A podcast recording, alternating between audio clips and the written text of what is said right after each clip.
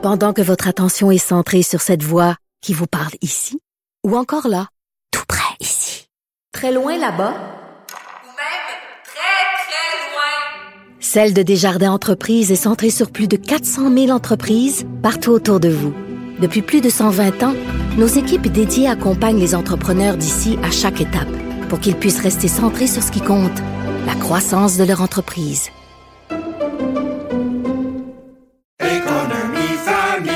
Ici Ricardo. et Émilie, marchand d'IGA. On a envie de vous inspirer à bien manger. À moins de 5 la portion. Suffit de repérer les produits valeurs sûres et de les cuisiner avec une de nos recettes. Les valeurs sûres, c'est bien pensé, hein? Bien sûr! Détails sur IGA.net. Cube Radio.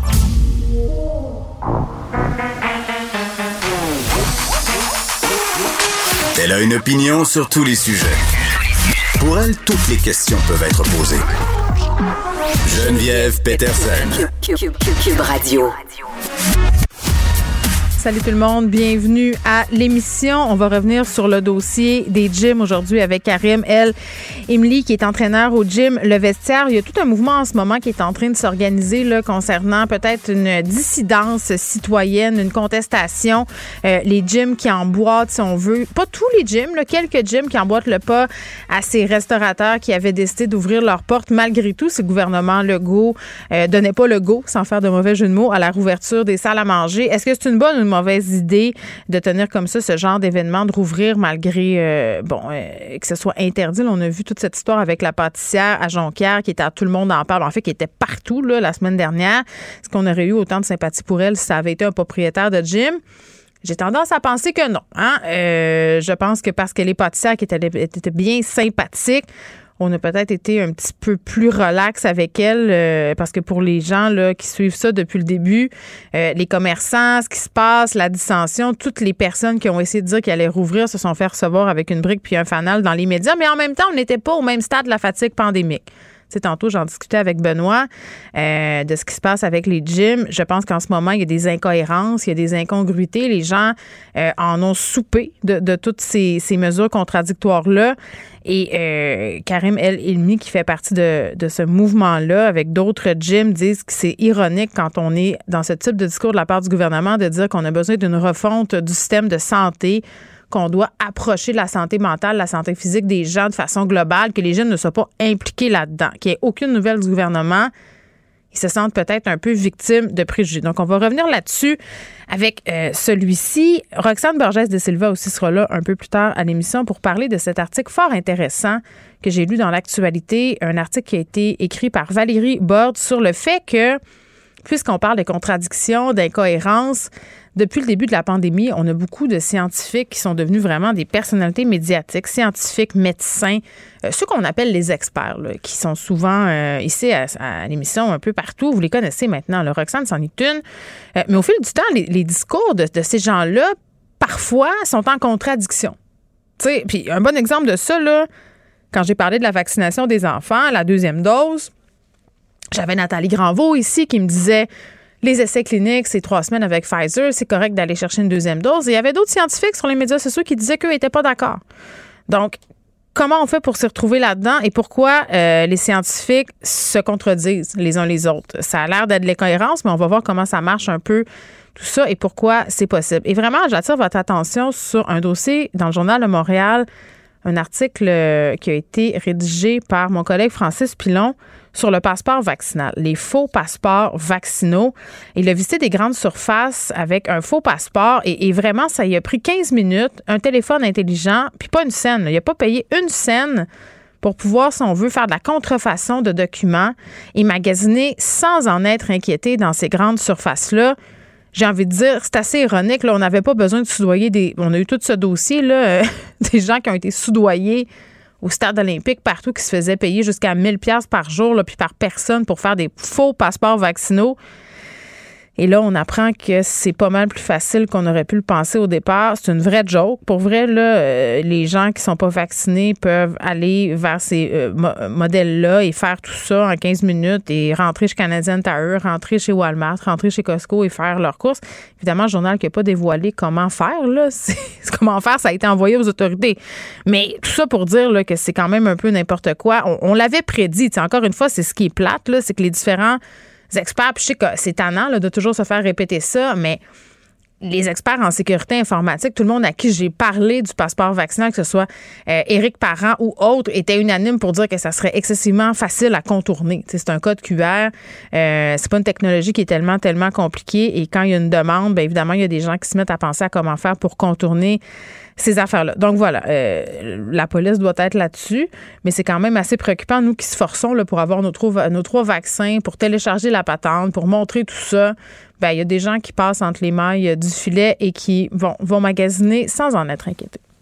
Je pense que c'est ce qui a fait sursauter le procureur de la Couronne. Nicole Gibault. J'en ai un ras-le-bol de ces gens-là. À mon sens, c'est de l'intimidation. Geneviève Peterson. C'est ça. Puis S'il sauve en marchette, on aura le temps de le rattraper. La rencontre. Ouais, mais toi, comme juge, est-ce que c'est le juge qui décide ça? Com- Comment ça marche? Oui, oui, oui, oui, oui, oui, oui. C'est le juge. La rencontre Gibault-Peterson. Salut, Nicole. Bonjour Geneviève. Ça a été une année importante l'année dernière pour les victimes de violences sexuelles, victimes de violences conjugales aussi. Là, enfin, ce tribunal spécialisé qui a vu le jour, en fait, qui on a annoncé que ça allait être déployé, euh, pas partout en premier, mais dans certaines régions. Et là, on apprend aujourd'hui cinq endroits, les cinq premiers endroits, en fait, où ce projet pilote-là de tribunal spécialisé va être déployé. Alors, à Québec, dans Beauharnois, Bedford, Drummond, euh, Saint-Maurice, euh, ça c'est dans le coin de la Tuque, là, on va déployer ce tribunal spécialisé. Et Nicole, on a tenu compte de certains facteurs pour déterminer où ça serait en premier. Oui, tout à fait. Puis évidemment, oui, ça fait couler beaucoup d'encre. Il y a eu beaucoup de travail euh, qui a été accompli avant d'en arriver là avec le comité qui s'est penché là-dessus. euh, qui a fait des recommandations. Ensuite, euh, bon, des périodes d'études, des groupes d'études là-dessus. Ensuite, il y a eu, bon, la présentation d'un projet de loi. Il y a eu des une séance parlementaire, bon, débat parlementaire en, en, euh, pas parlementaire, mais euh, lorsque M. Euh, Jolin Barrette et tout Oui. le monde s'est rencontrés là, en- Et la, la juge en chef et tout ça Oui. aussi, il y a eu tout ce- cet oui, il y a eu imbroglio. là. Il y a eu, pas juste ça, là, il y a eu plusieurs personnes, plusieurs intervenants Mhm. qui ont euh, fait des représentations. Et il y a finalement eu des amendements, parce que c'est important d'entendre tout le monde, incluant la, ju- le- le- le- la position de la Cour du Québec, Et la position des policiers, la, position, la, la- la position d'un d'un ensemble de, de gens euh, qui doivent euh, qui doivent agir dans ce dossier-là. Et puis bon, il y a eu un projet de loi qui a passé de façon unanime. Donc on est rendu et il l'avait dit là, euh, le ministre de la Justice avait dit, on va commencer par des projets pilotes. Puis c'est tout à fait normal. Pourquoi? Parce qu'on veut juste vérifier pas juste ce qui est bon, mais est-ce qu'il y a des lacunes? Est-ce que euh, il y a quelque chose à améliorer? Puis est-ce que euh, bon, est-ce- qu'est-ce qu'on peut faire dans ce contexte-là? Parce qu'on va vouloir en, en ajouter un autre cinq. J'entendais qu'idéalement, ils veulent en ajouter un autre cinq rapidement, mais on verra comment ça va se développer.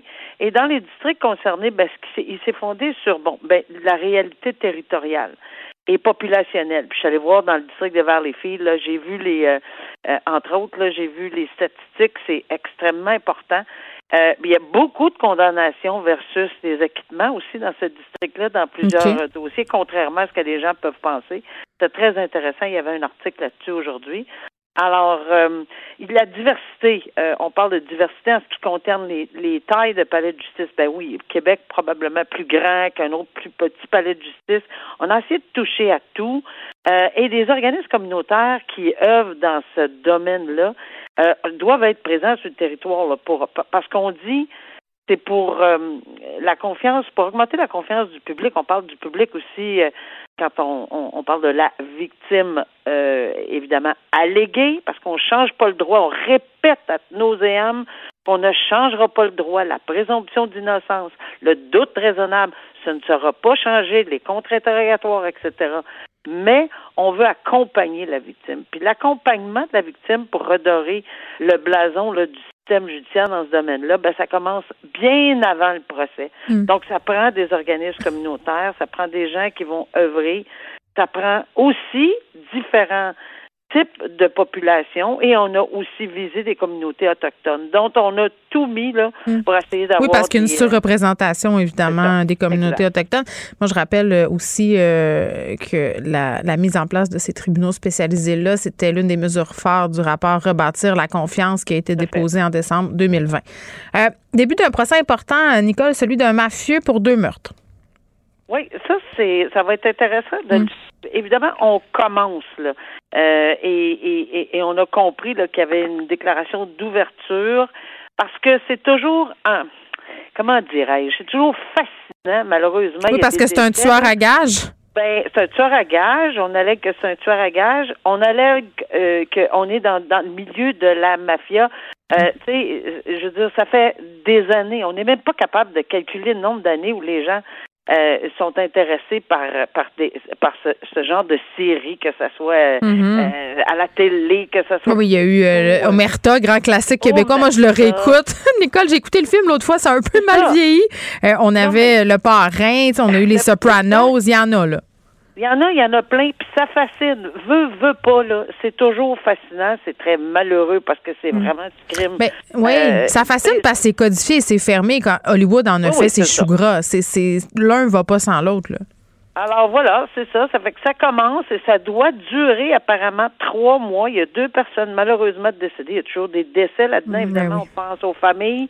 Euh, mais, mais peu importe là. Euh, et, et oui, et il y a, toutes sortes de notions qui vont être euh, étudiées. Ça va, ça va. Je pense que ça va être très intéressant. Il y a des gens euh, qui vont venir témoigner parce qu'ils ont, ils ont soit enregistré certaines personnes. Tu sais ce que la couronne dénon- euh, affirme là, qu'ils ont reçu des sous, que euh, ont enregistré certaines personnes. Alors, au fil des mois des- et des semaines, on va entendre la, la précision de que- qu'est-ce qui se passe, parce que c'est évident que si ça dure trois mois, il y a quelque chose là, qui va venir ébranler toute cette Oui. situation-là, puis on le verra. Puis ce qui est particulier dans, dans ce procès-là, c'est que ça n'aurait pas été possible sans l'infiltration d'un tueur à gages. Aussi d'un autre tueur à gages. Il est devenu agent d'infiltration, là.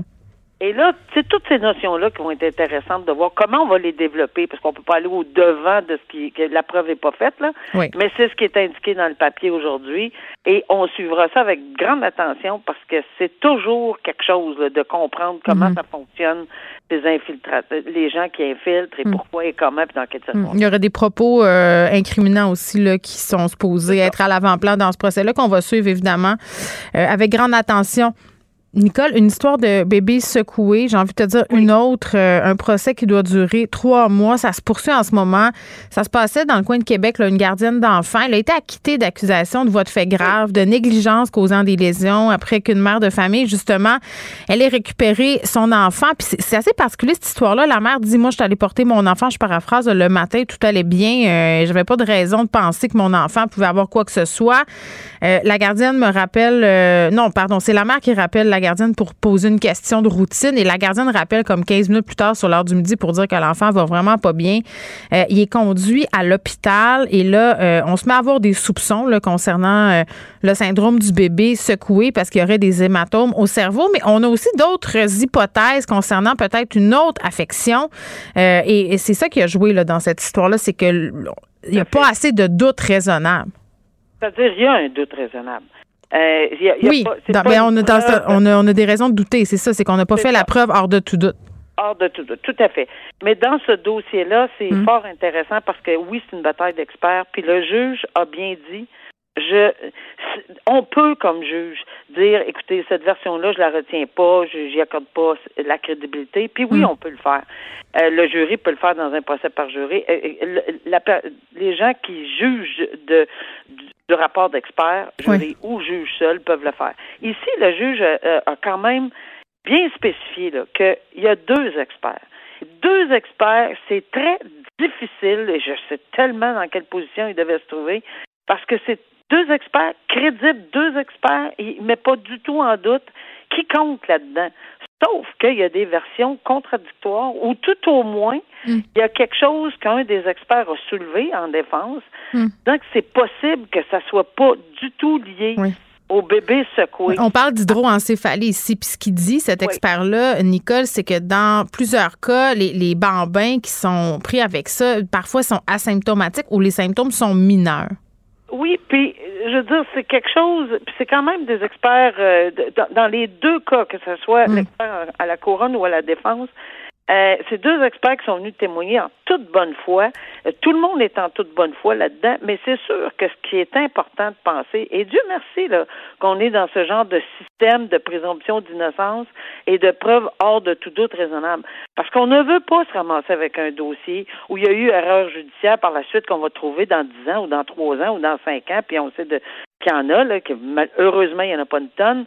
Mais ici, on a, on a appliqué le droit.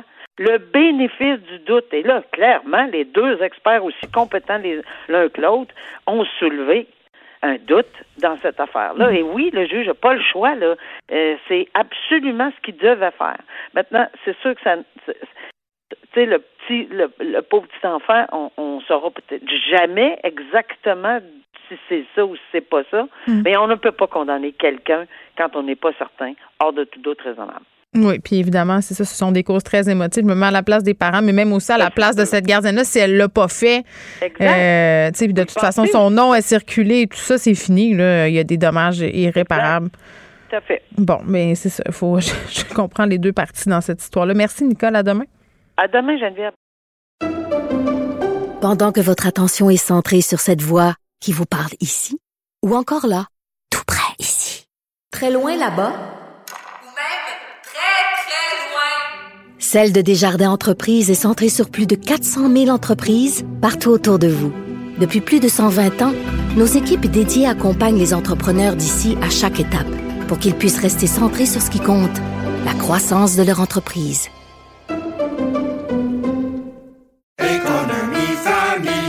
Ici Ricardo. Et Émilie, marchand d'IGA. On a envie de vous inspirer à bien manger. À moins de 5 la portion. Suffit de repérer les produits valeurs sûres et de les cuisiner avec une de nos recettes. Les valeurs sûres, c'est bien pensé, hein? Bien sûr! Détails sur IGA.net. Vous vous demandez si les plantes ressentent de la douleur? Ou encore, comment est-ce que les daltoniens voient le monde? Le balado en cinq minutes est pour vous. Explorez la science, l'actualité et l'histoire en un temps record. La Feu, en collaboration avec le gouvernement du Québec, est fière de propulser la série Balado en cinq minutes. Ne laissez pas les questions sans réponse plus longtemps. En cinq minutes, disponible sur l'application et le site cubradio.ca. Geneviève Peterson. Elle est aussi passionnée quand elle parle de religion que de littérature. Elle saisit tous les enjeux et en parle ouvertement. Vous écoutez Geneviève Peterson. Certains gyms disent rouvrir dans les prochains jours sans l'aval du gouvernement si justement on reste sur ces positions-là au sein du gouvernement Legault. Là, je vous le rappelle pour ceux qui ont peut-être moins suivi le point de presse d'hier, les différentes annonces que le sport pour les moins de 18 ans c'est repris, là, les pratiques, euh, le sport civil en fait, il n'y a pas de tournoi, il n'y a pas de compétition, mais euh, les jeunes pourront aller s'entraîner puisque bon, on était dans des questions de santé mentale et tout ça. Moi, ça me fait poser beaucoup de questions. Je, veux dire, suis très contente pour les ados, pour les jeunes qui ont vraiment, vraiment très, très besoin de sport. Mais, mais moi, je me pose la question suivante. Est-ce que les problèmes de santé mentale s'arrêtent à 18 ans? Je veux dire, Est-ce qu'à 18 ans, on a moins besoin euh, de faire du sport? Cependant, pour le fait de rouvrir peut-être son l'aval du gouvernement, on, on verra, mais on est avec euh, Karim Elimi, qui est propriétaire et entraîneur du club Le Vestiaire, qui fait un peu partie de cette initiative-là. Il a pris la parole un peu plus tôt sur les médias sociaux pour parler de la place des gyms dans notre société. Monsieur Elimi, bonjour. Salut Geneviève, ça va bien? Ben écoute, ça va très très bien. Euh, je- Il y a quelque chose qui a attiré mon attention. Vous vous appeliez Jim le vestiaire avant et là vous vous êtes Exact. rendu club. Pourquoi? Ben écoute, on n'a plus le choix parce que ça fait depuis euh, le premier confinement qu'on est associé à ce fameux euh, gym de Québec. Mhm. Le gym de Dan Marino. paye- Exactement. On paye encore les conséquences de ça. Donc, depuis ce temps-là, nous, peu importe que tu sois un centre d'entraînement à grande superficie, petite superficie, Mm. de 1000 pieds carrés dans un petit village, ben, tu es catégorisé dans les gyms, peu importe c'est quoi ton Mm. utilisation. Fait que nous, on s'est dit, on est écœuré de se faire associer à ce type de préjugés-là. Fait regarde, on va enlever le terme gym, on va mettre Mm. club, puis euh, on va essayer de, de se dissocier de ce type de préjugés-là. là. Oui, ben on, on va y revenir euh, à cette idée qu'on a peut-être très arrêté des gyms euh, et de l'entraînement un peu plus tard. Mais, mais pour parler du vif du sujet, là, euh, ce que je comprends, c'est que vous trouvez ça injuste en ce moment d'être fermé. Expliquez-nous un peu pourquoi. En fait, là, notre position est vraiment pas basée sur le fait que, OK, on est fermé en tant qu'entreprise. C'est vraiment plus ce qui, ce qui vient nous chercher, c'est notre, notre higher purpose à nous autres en tant qu'entraîneurs et kinésiologues. C'est qu'on peut pas faire notre travail qui est de faire de la prévention de la santé. Puis ça, c'est la base de qu'est-ce qu'on devrait faire dans la refonte du système de santé. C'est qu'à chaque fermeture, on est toujours écarté. Euh, fait on peut pas remplir notre mission, on peut pas remplir notre rôle, puis on est toujours, on se considère comme des grands méchants loups au final. Ouais. Ben, ben, je comprends, puis mais en même temps, j'ai envie de vous dire, c'est pas grave aussi de dire qu'en tant que proprio de gym, ça vous fait mal financièrement. sais pourquoi vous voulez pas aborder cet aspect-là? Je comprends que vous misez beaucoup sur l'aspect santé en ce moment, mais il y a le fait que les gyms, c'est une industrie. Euh, ce sont des entrepreneurs pour la plupart. Ce pas toutes les gyms qui sont des grandes chaînes. Puis même à ça, ces chaînes-là sont possédées par du monde. Ce sont des franchisés. Euh, c'est une culture. C'est une c'est un apport à l'économie. Je veux dire, pourquoi euh, pourquoi il y a une réticence à parler de cash? Je comprends pas. Tout, à fait. En fait, c'est une industrie qui est différente un peu dans le terme que notre qui nous motive à faire ça euh, ça vient du fait qu'on veut aider les gens. Fait qu'on n'est pas nécessairement juste une business, une entreprise qui, mhm. vend un produit ou quoi que ce soit. On est une industrie de services qui se spécialise dans la relation d'aide. Fait mhm. qu'on veut aider les gens. Fait que euh, nous, tous les jours, on reçoit des messages de gens, des infirmiers, des infirmières, des gens qui sont au réseau de la santé, qui disent ah, on travaille, on travaille, nous, notre, santé physique, notre santé mentale, nous autres, on s'en fout, on peut rien faire, du monde qui tombe en dépression, qui ne peuvent mhm. plus. Euh, nous, c'est ça notre, notre travail. Fait qu'au-delà du fait qu'on a une entreprise, euh, c'est drivé par cette mission-là qui nous drive avec notre passion. Fait que c'est pas nécessaire, c'est pas une question d'entreprise, c'est pas une question d'industrie. Oui, ça nous fait mal. Oui, il y a eu plein de fermetures. Oui, il y en a qui vont faire ça y est encore. Ben oui. Euh, mais je vous dirais que le message qu'on veut envoyer, c'est un message qui, est beaucoup plus grand que genre mm. les entreprises sont fermées. C'est que c'est la prévention de la santé. Il faut que ça soit une priorité une fois pour toutes. Oui, puis vous n'êtes pas le seul. Je regardais euh, différents posts sur les médias sociaux. Là, euh, Misfit en a parlé aussi. Puis, dans le fond, ce qui est souligné, si je comprends bien votre message, Monsieur Limi, c'est que dans le fond, vous trouvez ça ironique après les sorties gouvernementales sur la refonte du système de santé, l'importance qu'on accorde à la santé mentale. On semble accorder aucune importance à ce que les gyms font pour la santé des gens. C'est comme si le gym, c'était chest-bras, chest-bras, on va se souffler, beach body, puis que ça n'avait pas rapport avec la santé des gens. Exactement, c'est ça. Euh, je ne sais pas pourquoi on est catégorisé complètement là-dedans, hmm. quand en fait le, le, cru de notre travail, c'est de recevoir justement des gens qui, qui reviennent d'un AVC, des gens qui viennent d'une blessure, euh, des gens qui sont en dépression, qui sont en arrêt de travail, qui ont besoin de s'entraîner. Fait que tout mm. cet aspect-là, il est complètement mis de côté. Puis euh, même en ce moment, tu sais, on peut, on va pouvoir se rassembler là, lundi, quatre personnes dans un dans, dans, une maison. Mais ben, dans un restaurant, sans masque? effectivement. Puis depuis le, pendant, pendant le temps des fêtes, ben let's go les centres d'achat puis tout. Mais on peut pas être dans 3000 pieds carrés avec à deux personnes pour faire notre travail qui est super important pour le système de santé. Oui, mais vous parlez d'entraînement one-on-one, c'est ce que je comprends, mais en ah, même temps. Là, je vous parle du, minimum, là, du one-on-one basic, là, qui, pour nous, genre, c'est juste, euh, c'est juste, euh, c'est juste flagrant, tu sais. Mais en même temps, les euh, gyms, c'est un endroit où on exigeait le pass vaccinal. Euh, c'est un endroit, en tout cas, moi, pour fréquenter un gym assidûment, là, euh, on avait de la distanciation au niveau des équipements, des gens, les mesures d'hygiène étaient augmentées, c'était part du masque euh, en tout temps, sauf quand on était en notre station. Est-ce que ça aurait été pensable de revenir un peu en arrière, c'est-à-dire de dire, OK, on rouvre les gyms, mais là, à cause de Micron, gardez votre masque tout le temps? Je veux dire, les gens auraient été au rendez-vous. Je comprends pas le, la peur. Est-ce que les gyms ont été, à part l'histoire de Dan Marino, le monsieur Alimi, est-ce que les gyms ont été un milieu d'éclosion? Mettons qu'on évacue ce cas-là à Québec ah. où, dans le fond, on faisait rien. Là.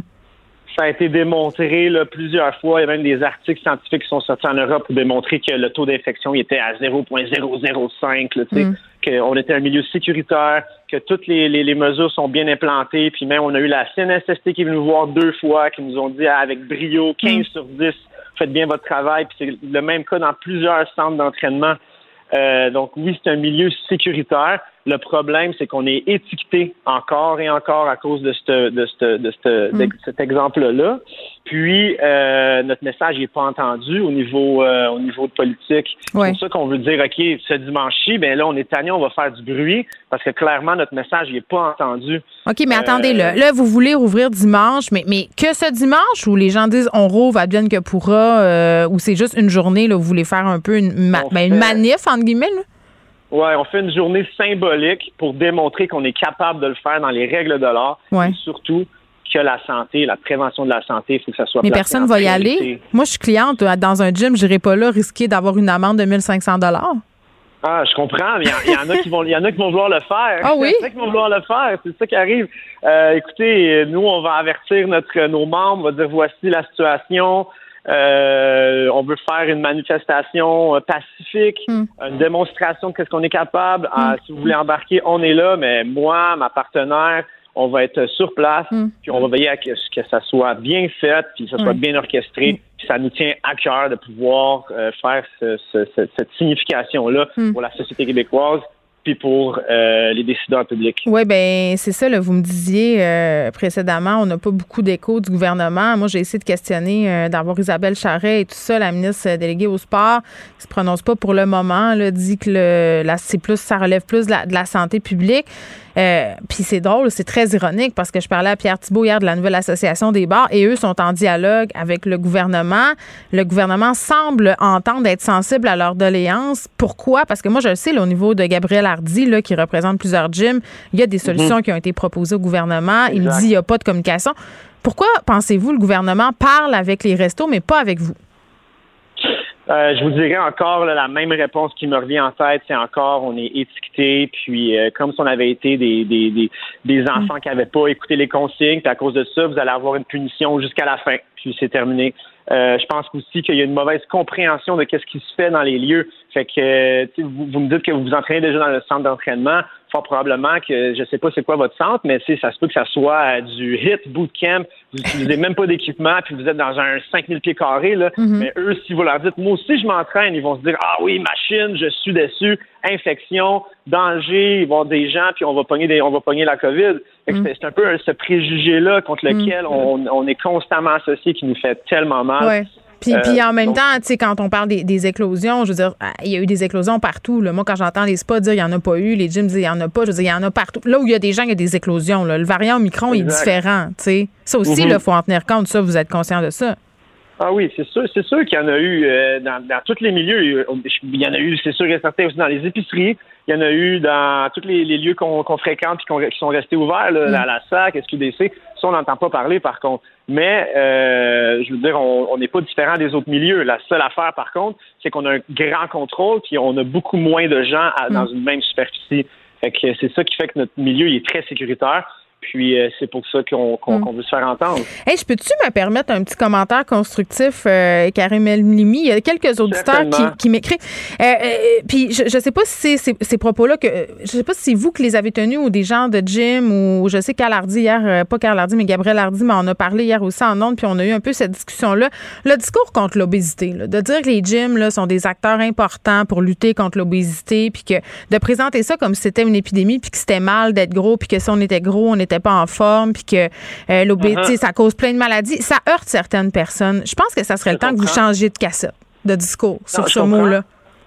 En fait, euh, nous, on a un discours très précis à ce propos-là. On favorise le bien-être et on croit que être en santé, ce n'est pas basé sur un poids, mais un sentiment, une capacité. Sauf que on peut pas se cacher non plus que les jeunes, ça va pas non plus. Qu'est-ce que Euh, vous voulez dire? Ce que je veux dire, c'est que dans le fond, notre population est de moins en moins en santé. Puis il y a des indicateurs qui nous le démontrent. Mais santé égale pas poids, dans le sens où oui, c'est vrai, les jeunes sont de moins en moins actifs, mais ça n'a pas rapport avec le poids. J'aimerais juste ça qu'on. Je pense que les gens sont tannés qu'on associe ça. Je comprends qu'il y a des mauvaises habitudes de vie qui peuvent mener à un surpoids, mais c'est pas que ça. Vous comprenez Non, ben, où je vais moi, aller? Je vous parle pas de surpoids, je vous parle Ouais. d'obésité qui fait en sorte que tu peux plus fonctionner dans la vie. Ça devient une pathologie. là. C'est ça, c'est ça qu'il faut comprendre. Faut pas que les gens pensent, là, je suis en surpoids, obésité. Non, t'es pas en obésité là. Oui, mais même s'il y a des gens qui sont obèses, qui font du sport et qui essayent de s'en sortir, euh, moi, c'est le discours où on prétend, là, dans le fond, que le sport est la solution à la lutte contre l'obésité, comme si l'obésité, c'était une maladie. Je comprends que l'OMS reconnaît l'obésité comme une maladie, mais il y a de plus en plus de médecins, de plus en plus d'études qui vont pas dans ce sens-là. Puis je pense que si vous adaptiez votre discours, et puis c'était moins stigmatisant, il y aurait peut-être moins de préjugés puis moins de réticents. Mais c'est un commentaire constructif. Vous en faites ce que vous voulez, là. Ah, je suis 100%, je suis Puisqu'on est 100% là. avec vous. OK. 100% Ben- avec vous, c'est ce qu'on c'est ce qu'on prône aussi. Bon, ben je vais vous souhaiter bonne chance pour dimanche. Pas trop d'amendes euh, à venir, j'espère. Karim Elumi, qui est propriétaire et entraîneur du club Le Vestiaire. Vous écoutez Geneviève Peterson. Cube Radio. Vincent, salut. Salut. T'as-tu hâte de retourner au gym? Tu vas-tu au gym, toi? Non. Ah, t'es pas un gars de gym? Non. Toi, tu marches beaucoup, énormément. Ouais. Je suis pas le. J'ai des phases sportives, de la randonnée un peu. Mais le gym, euh, gym, c'est pas, c'est vraiment pas pour moi. Je m'entraîne des petits bouts à la maison, mais. Oh mon Écoute, Dieu. Moi, euh, écoute, je suis tout équipée dans mon sol. là. J'ai tout ce qu'il faut. là.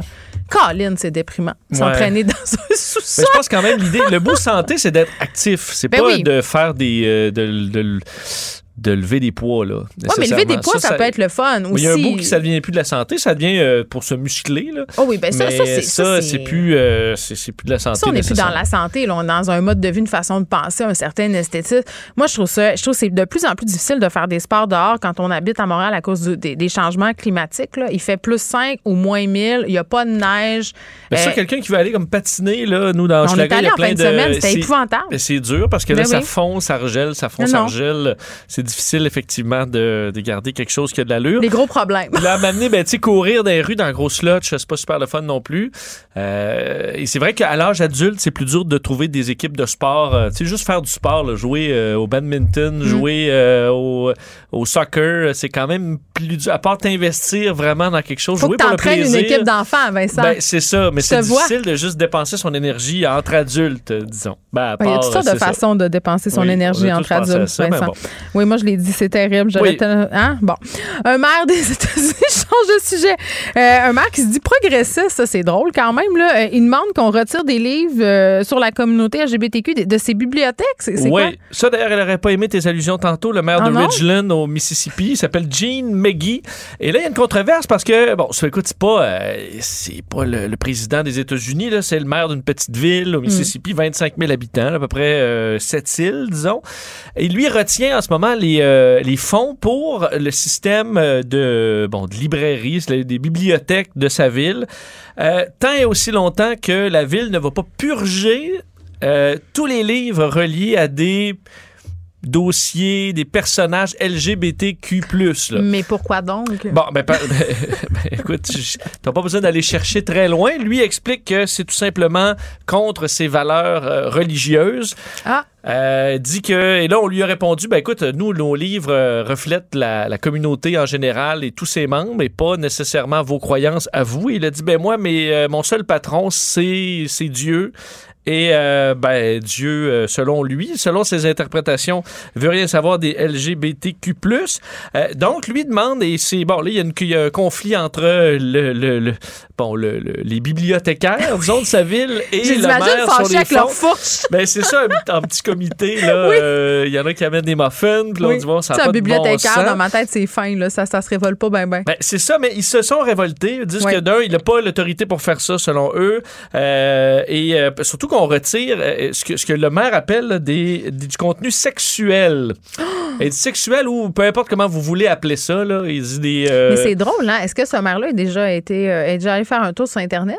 Parce qu'il y en a quand même beaucoup du contenu sexuel là aussi, hein? Je sais pas Euh, si c'est au courant, là. Oui, mais euh, surtout, c'est, admettons, pour le maire, là-bas, admettons une histoire d'un couple hétérosexuel qui Mm. Ouais. fait une vie, je sais pas, une histoire. Là. Ben, Mm. ça, c'est du contenu normal. Mais, le Belle même couple, Seigneur, là, ça, c'est un bon livre. mais le même couple gay qui font pas, ils baissent pas, là, ils s'en vont, je sais pas, à la campagne, mais ça, c'est du contenu Ben, sexuel parce que c'est, euh, Oui. homosexuel. C'est un péché. Euh, Mm. Parce que c'est un péché. Et là, lui, questionné par les médias, dit ben, c'est tout simplement la demande des citoyens. J'ai eu tellement de plaintes sur le contenu LGBTQ, Oui.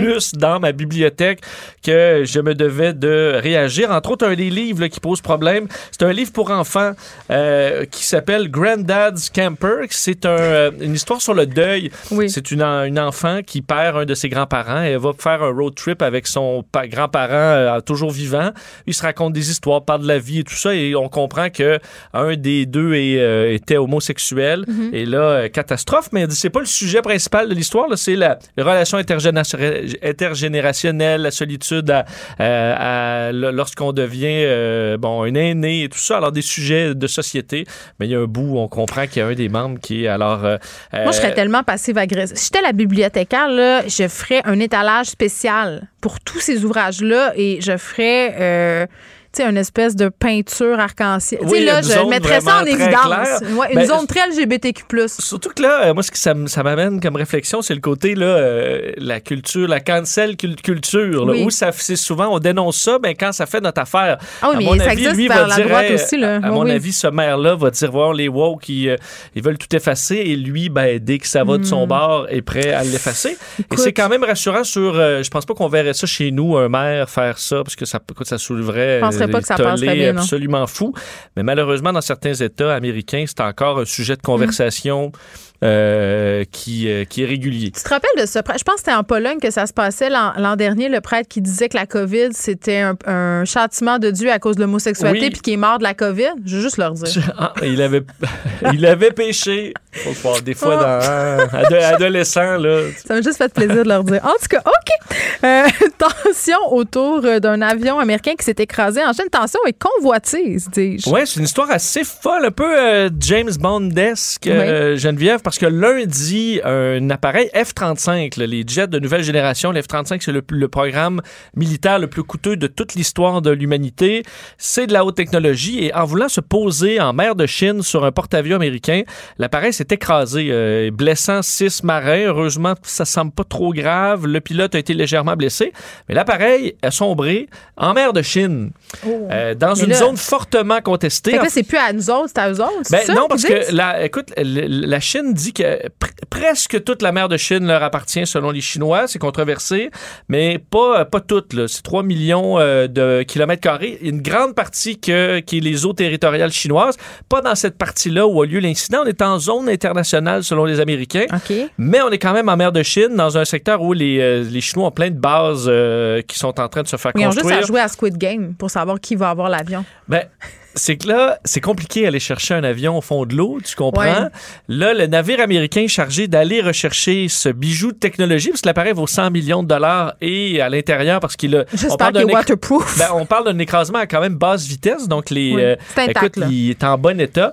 Euh, là, ça va prendre au moins deux semaines avant que le navire puisse arriver pour pouvoir ressortir l'avion et ensuite probablement quatre, quatre mois pour pouvoir le ressortir. Et là, on dit, OK, mais dans tout ce temps, est-ce que les Chinois iront pas faire un tour, au moins voir en sous-marin? Ben, on dirait que c'est sûr que oui. et euh, au moins jeter un petit coup d'œil?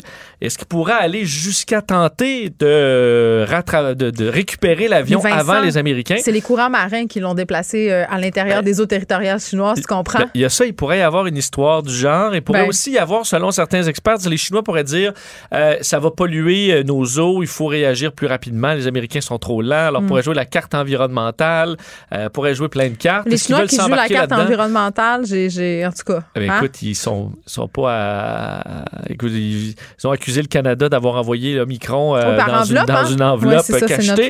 Donc, Mm. on n'est pas une histoire saugrenue près, mais on s'entend que c'est le genre de situation où les Américains veulent pas être parce que là, ils sont vulnérables. C'est eux, c'est leur avion qui est rendu au fond de l'eau. Mm.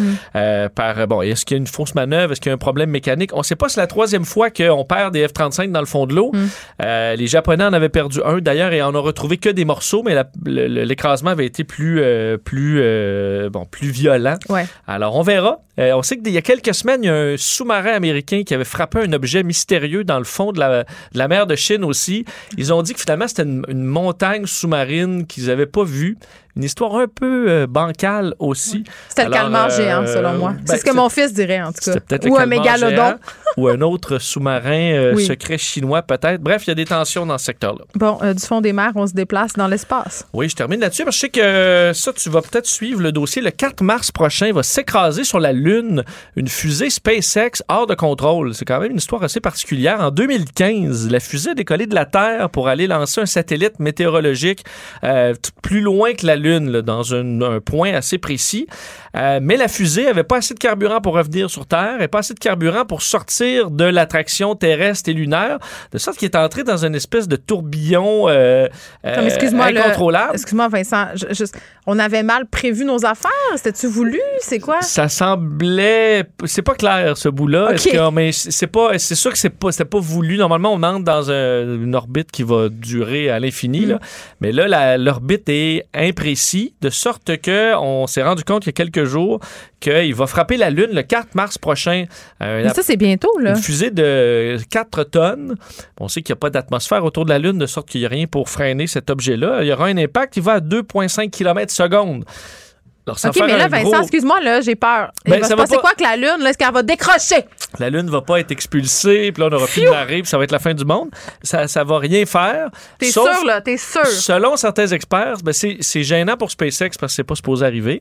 Euh, mais les scientifiques disent on pourrait y voir là une euh, opportunité d'aller euh, analyser une, ce type d'impact-là. Donc, le COP.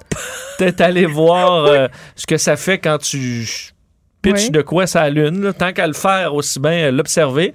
On pourrait y apprendre quelques trucs, mais c'est pas. Mais est-ce qu'on euh, va ça- pouvoir voir de la Terre le- l'explosion, l'impact, mettons? c'est pas. Ça devrait pas, mais c'est pas impossible. On ne sait pas exactement où ça va tomber sur la Lune parce que, encore là, l'orbite est trop euh, imprécise. pas- euh, selon où on se trouve sur la Terre, bien entendu, on pourrait peut-être oui, l'observer. On comprend, mais Oui. ça devrait pas être assez gros pour être vu et ça se peut que ce soit sur un côté qu'on voit pas, dans l'ombre, parce que c'est, dépendamment d'où on est, c'est la nouvelle Lune euh, le 4 mars, de sorte que la Lune n'est pas euh, éclairée, c'est pas la pleine Lune. Bon. Donc, euh, ça regarde mal pour, pour le voir, mais ça va arriver quand même le 4 mars prochain. C'est, c'est du, c'est, jamais arrivé jusqu'à maintenant. Ça devrait pas poser problème, mais c'est une première un Ça peu gênante pour devrait pas. Falcon. Moi, ça. Je veux que tu t'en ailles. Non, mais la Lune, elle va pas partir, là. Puis elle va pas venir non plus. Si ta voix, puis, Elle va mon pas Dieu, rétrograder, là. Elle va pas. Non, là, écoute, la rétrogradation de la Lune, là, On n'est pas prêt de ça voir nous ça. fait une mauvaise journée. Oui, exactement. Puis si, en tout cas, si ça affecte pas les marées, tant mieux, parce qu'on est déjà pas avec Non, mais ça rappelle, faites attention à vos débris spatiaux. Là. Les- On lance un Ben, paquet d'affaires dans l'espace, ben. ça n'en peut finir. Mm. Et euh, on va être pris avec ça après. là. Elon Musk a peut-être la solution, comme dans Don't Look Elon. Musk n'a pas la solution, c'est le pire. Ah oui, je il sais. envoie des milliers de Sa satellites chaîne par de jour satellites, tu te pour sa rappelles? chaîne de satellites Ouais. pour euh, pouvoir euh, envoyer Internet haute vitesse partout dans le monde. C'est bien beau, mais ça cause des débris Ouais. spatiaux à une quantité Puis Ça incroyable. cause aussi euh, bien des mots de tête à des gens qui pensent qu'ils voient des omnis. Mais non, c'est juste la chaîne satellitaire d'Elon Musk. C'est vrai. Merci, Vincent. Salut. Pendant que votre attention est centrée sur cette voix qui vous parle ici, ou encore là, tout près ici, très loin là-bas, Ou même très, très loin. Celle de Desjardins Entreprises est centrée sur plus de 400 000 entreprises partout autour de vous. Depuis plus de 120 ans, nos équipes dédiées accompagnent les entrepreneurs d'ici à chaque étape pour qu'ils puissent rester centrés sur ce qui compte, la croissance de leur entreprise.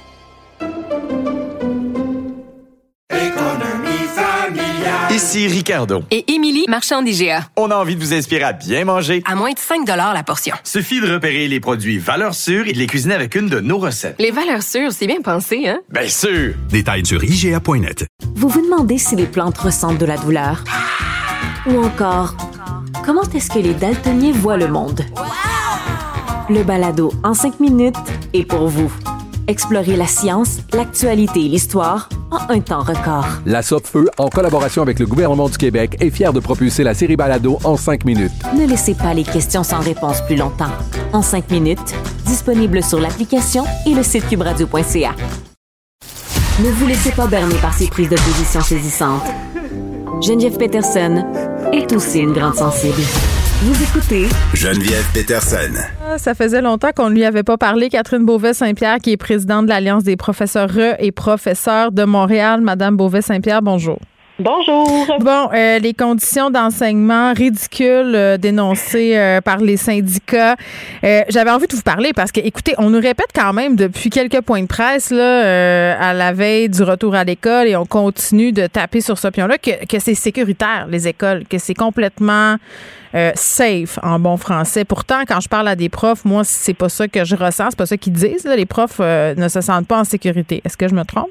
Euh, effectivement, c'est le sentiment qui est euh, pas mal généralisé là, chez les profs actuellement. Donc, euh, euh, la réouverture des écoles, euh, techniquement, on n'a pas de problème avec ça. Mhm. Sauf que là, ça s'accompagnait euh, non seulement d'allègement de certaines mesures sanitaires, mais en plus euh, avec une absence, je veux dire, de plan pédagogique, parce que Mhm. ce qu'on nous propose comme plan de contingence est euh, assez ridicule à certains égards. Oui, puis c'est quand même. Puis moi, je, je, je me rappelais ça ce matin, non pas sans ironie, tu sais. C'est fou comme j'ai l'impression qu'en ce moment, on est dans une banalisation. Tu sais, on, on- 3000 cas, euh, une cinquantaine de décès, beaucoup de gens hospitalisés et quand même, on va de l'avant alors que l'hiver passé, puis je comprends qu'on n'était pas dans la même situation vaccinale, mais, mais tout était fermé pour beaucoup moins que ça. Tu sais, je comprends les gens de trouver que c'était peurant la situation en ce moment, tu sais, de devoir aller travailler dans ces conditions-là. Ben tout à fait. Puis si on écoute une conférence de presse d'une à l'autre, des fois aussi on n'a pas le même sentiment. hein. Quand c'était Oui. l'annonce de la réouverture des écoles, on voyait la lumière au bout du tunnel, tout allait bien. Oui, mais là, on est au bout. On est au bout après, du là, tunnel, plus Beauvais-Saint-Pierre. Il l'a dit, François Legault, hier. on- le, le- le- le- tunnel est fini. C'est le train de la santé qui déraille.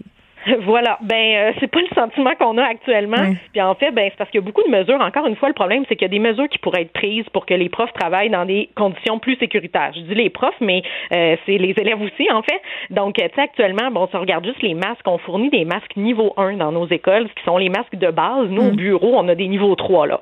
Euh, les N95 euh, sont, sont pas disponibles pour, non seulement pas pour tous les profs, mais euh, ils sont supposés être disponibles dans les écoles spécialisées. Ils ne sont pas encore arrivés. Moi, j'ai pas compris ce bout-là, Madame Beauvais. Excusez-moi, là, je vais pas vous interrompre, mais Ben non, moi, ma compréhension des choses, là, c'était que les profs qui allaient vouloir porter des N95 allaient pouvoir le demander et en auraient. Non? Non. En fait, ils peuvent en apporter de la maison. Donc, au Ah, départ, le, le premier combat a été que les profs puissent en apporter. Donc, il y en a qui nous disaient, moi, j'en ai, j'ai accès à des N95, je veux porter ça. Puis, au départ, on nous disait, non, ils ne pourront pas en apporter de la maison. Là, on n'en est pas du tout à les fournir. Euh, donc, nous, on demande qu'ils soient fournis. On le sait que c'est pas l'idéal dans toutes les situations. On n'enseigne pas devant 30 élèves avec un N95. Ça, on en est bien conscient. Sauf que euh, je pense, j'espère que le ministère de l'Éducation est conscient qu'il y a beaucoup de, de, de, de moments dans notre travail de prof qui nécessitent une proximité. Dans Ouais. ces moments-là, ça serait tout à fait pertinent là, d'en avoir un. Oui, mais pourtant, vous en avez pas besoin, là. Vous avez. Des détecteurs de CO2, c'est cool Oui. parce que maintenant, vous pouvez savoir que vous êtes en danger grâce à ces lecteurs-là. Avant, vous le saviez pas. On progresse? Exactement. Ben c'est ça. Ça aussi, ça c'est l'autre. euh, c'est ça. Ça c'est un combat qui, qui, qui euh, j'espère va, va se finir un jour. Hmm. Mais pour l'instant, bon, on a la, la FAE entre autres qui travaille vraiment fort là, dans le dossier de la ventilation. Euh, mais actuellement, ben c'est ça aussi, c'est qu'on a Hmm. déjà. Ben, encore, on a beaucoup d'écoles qui n'ont pas les lecteurs CO2. Ça faudrait le mentionner aussi.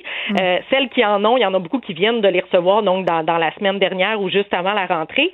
Et là, ensuite, ben, une fois que tu as la lecture, c'est bien beau, mais il faut régler le problème. Et ça, c'est l'autre problème. Voyez ce qui se passe les- ensuite, comme on dit sur les clics, euh, les sites de clickbait. Là, il se Ben, passe tout à rien.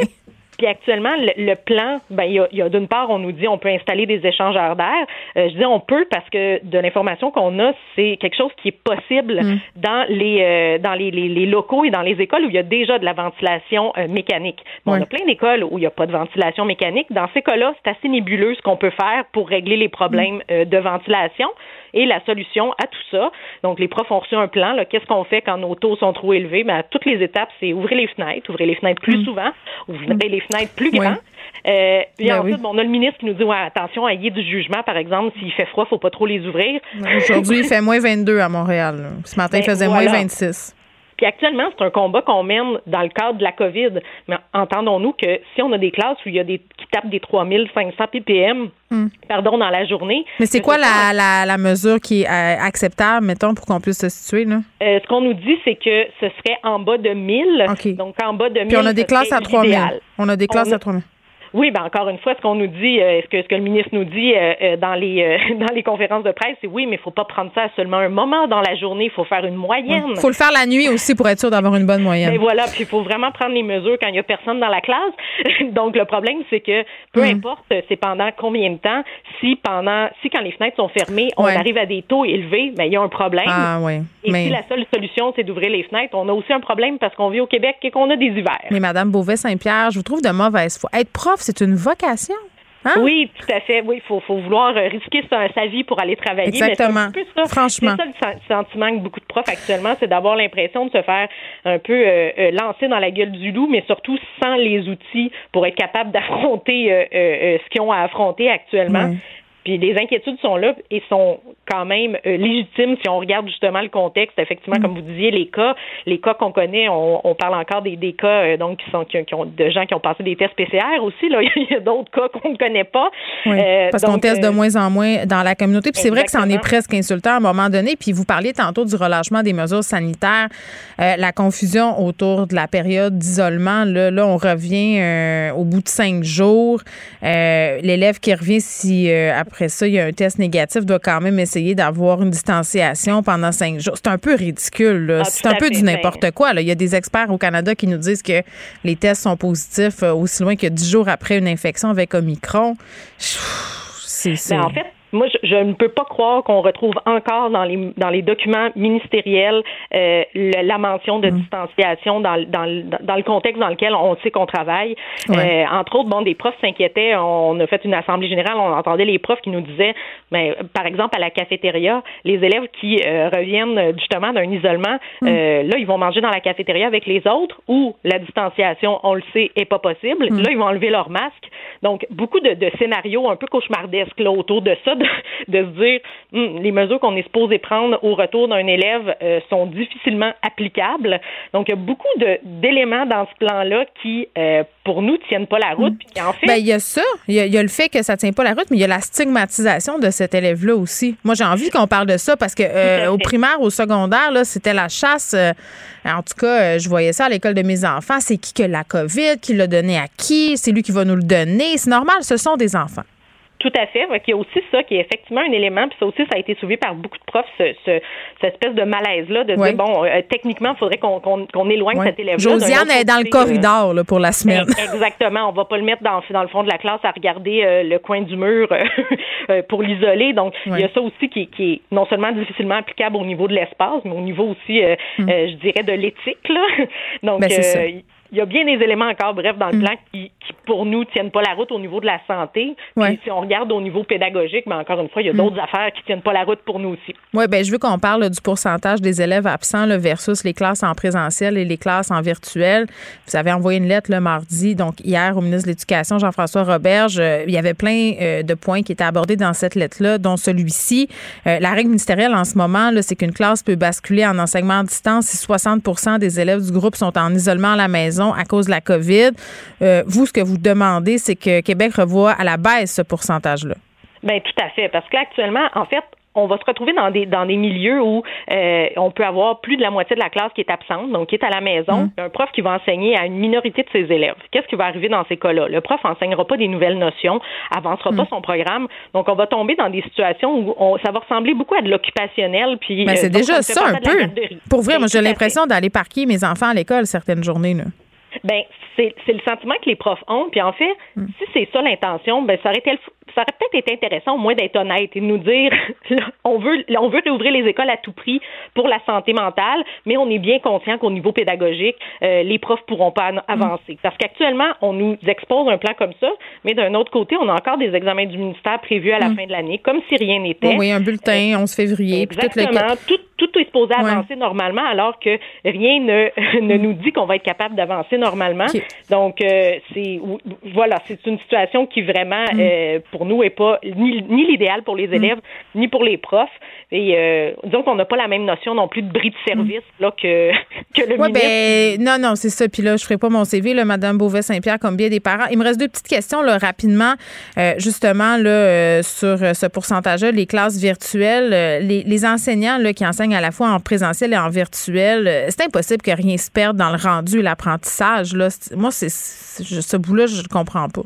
Ben, en fait, actuellement, euh, euh, à Montréal, nous, ce qu'on vit, c'est le prof qui pourrait être en isolement et qui enseigne à ses élèves dans la classe. Donc, toute la classe est, est à l'école. Ouais. Ben, toute la classe. Toute la classe sauf les élèves qui seraient en isolement. Ouais. Euh, et le prof, lui, est à la Ben, maison. c'est ça, mais c'est un double. C'est comme un double enseignement. Ouais. Ça marche Euh, comment, tout à ça? Puis, ben, en fait, c'est que c'est un modèle qui euh, est clairement pas l'idéal, qui Hmm. peut-être peut fonctionner moyennement avec euh, des élèves plus âgés, par exemple. Hmm. Mais si on prend une classe de première année, par exemple, on nous disait que l'enseignement virtuel, donc tout le monde à la maison, était pas l'idéal. Entendons-nous, ça non plus, c'est pas l'idéal du tout pour Ben, accompagner des élèves. Mais non, il n'y a rien qui est idéal là-dedans. Euh, ma dernière question, euh, c'est la question pas fine, je l'appelle comme ça. c'est parce qu'il y a- bien des parents qui se la posent, puis moi-même, je me faisais la réflexion. Tu on a tellement manqué d'école depuis, euh, bon, deux ans. On a eu le congé Noël qui s'est étiré. Il y a des cas dans la classe qui font que des enfants sont souvent absents. Les journées pédagogiques, là. OK? Moi, la semaine passée, là, il y en avait trois différentes dans la même semaine. Mes enfants vont dans trois écoles différentes. Euh, tu sais, pourquoi c'est pas toujours le même jour dans les mêmes commissions scolaires, premièrement? Puis pourquoi c'est nécessaire de garder des journées pédagogiques alors que nos enfants, justement, manquent de journées d'école? Là, c'est rendu qu'ils vont finir le 23 juin ou le 22 là, pour reprendre la journée tempête. Fait qu'il y a bien, il y a bien des parents là, qui se questionnent. Ben là, euh, la première question est vraiment très technique. Là, c'est des ententes, donc euh, on doit prendre des décisions. Les directions d'établissement choisissent Ouais. certaines dates, le, le centre de service, donc est un peu plate cette réponse-là, je dirais. Non, mais parlez-vous, mais mettez-vous toutes le même jour, ce serait tellement moins compliqué. Non? Ben, il y a des, il y a- ben, en fait, c'est parce qu'il y a quelque chose aussi qui est par rapport aux dates souvent de bulletins, euh, aux dates d'activité en lien avec l'école. Donc, c'est pour ça qu'il y a une certaine, euh, que, que ça peut changer d'un, d'un, d'un milieu à l'autre. Mhm. Au niveau des journées pédagogiques, sont-elles essentielles? Euh, elles sont ultra essentielles Ben, pour les profs. expliquez-nous pourquoi, c'est ça. Il y a des Ben, gens en qui pensent que les profs se pognent le beigne pendant les journées je suis bien pédagogiques. contente de pouvoir expliquer Ben, allez-y. En fait, je vous dirais que comme prof, mes journées pédagogiques, je passais pas mal plus d'heures dans ma journée pédagogique à l'école que dans mes, jour- mes journées régulières, souvent parce que je me faisais une liste d'à peu près 42 points de choses à faire. Hmm. Euh, c'est la journée où on peut ben, non seulement planifier, corriger, euh, se concerter avec nos collègues, rencontrer euh, la psychoéducatrice, l'orthopédagogue, donc parler de certains élèves. Donc ça, c'est une partie de ce qu'on fait. Mais il y a l'autre chose qui peut-être euh, ne, ne- ne- peut sembler ridicule, mais c'est faire le ménage de sa classe, placer sa classe, organiser certaines choses physiquement.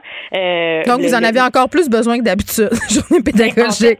Ben tout à fait. Puis en fait, depuis le, le- depuis le retour en classe, pas juste cette année, euh, la tâche s'est alourdie chez les profs. Donc euh, au niveau de la planification. Puis si on regarde, bon justement, on parlait du fameux 60% mais si on a 60% des élèves à la maison, ça veut dire envoyer du travail à 60% de ses élèves. euh, et euh, il y a du travail à faire après l'école. Quand tu as fini d'enseigner à, à ton 40 Ouais. il te reste des choses à faire. Donc euh, ces, ces journées-là sont vraiment essentielles. Mais vous voyez, c'est très, très éclairant. Merci, Catherine Beauvais-Saint-Pierre, euh, qui est présidente de l'Alliance des professeurs et professeurs de Montréal. On parlait des conditions d'enseignement qui sont jugées ridicules euh, par pas mal de profs et deux syndicats. Pendant que votre attention est centrée sur cette voix qui vous parle ici, ou encore là, tout près ici, très loin là-bas, Ou même très, très loin. Celle de Desjardins Entreprises est centrée sur plus de 400 000 entreprises partout autour de vous. Depuis plus de 120 ans, nos équipes dédiées accompagnent les entrepreneurs d'ici à chaque étape pour qu'ils puissent rester centrés sur ce qui compte, la croissance de leur entreprise.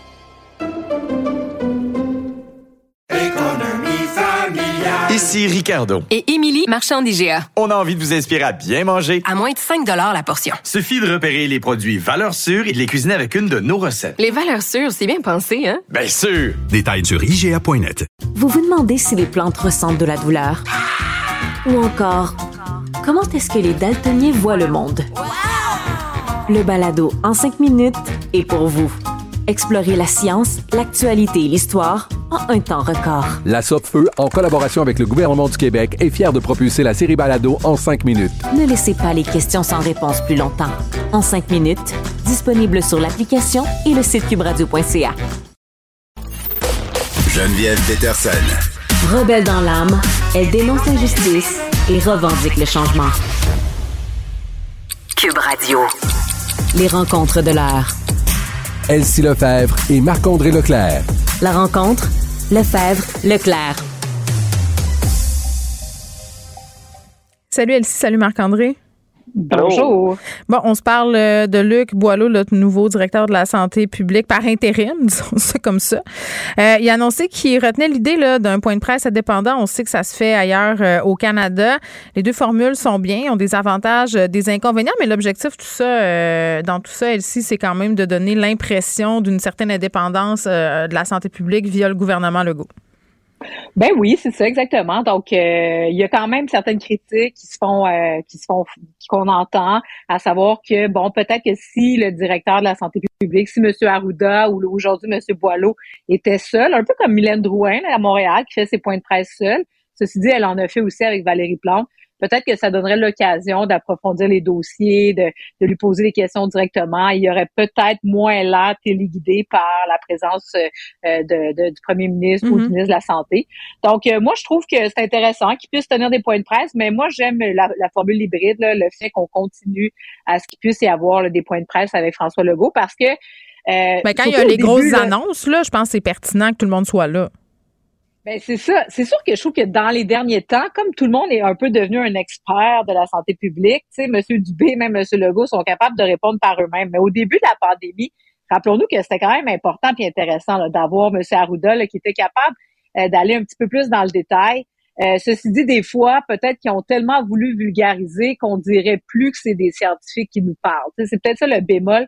C'est peut-être ça aussi qu'on a ressenti au fil du hum. temps. On a l'impression qu'ils nous parlent, puis euh, qui nous explique pas vraiment des fondements scientifiques plus que le gros bon sens. Puis ça, des fois, c'est achalant. Oui, puis euh, bon, Marc-André aussi, il y a le fait qu'au Québec, on suit beaucoup les mesures sanitaires. Bon, peut-être de moins en moins. Là, on parlait du concept de fatigue euh, pandémique un peu plus tôt. Est-ce que c'est signe que, que, ça fonctionne, finalement, les points de presse quand même? Pourquoi on change à ce moment-ci?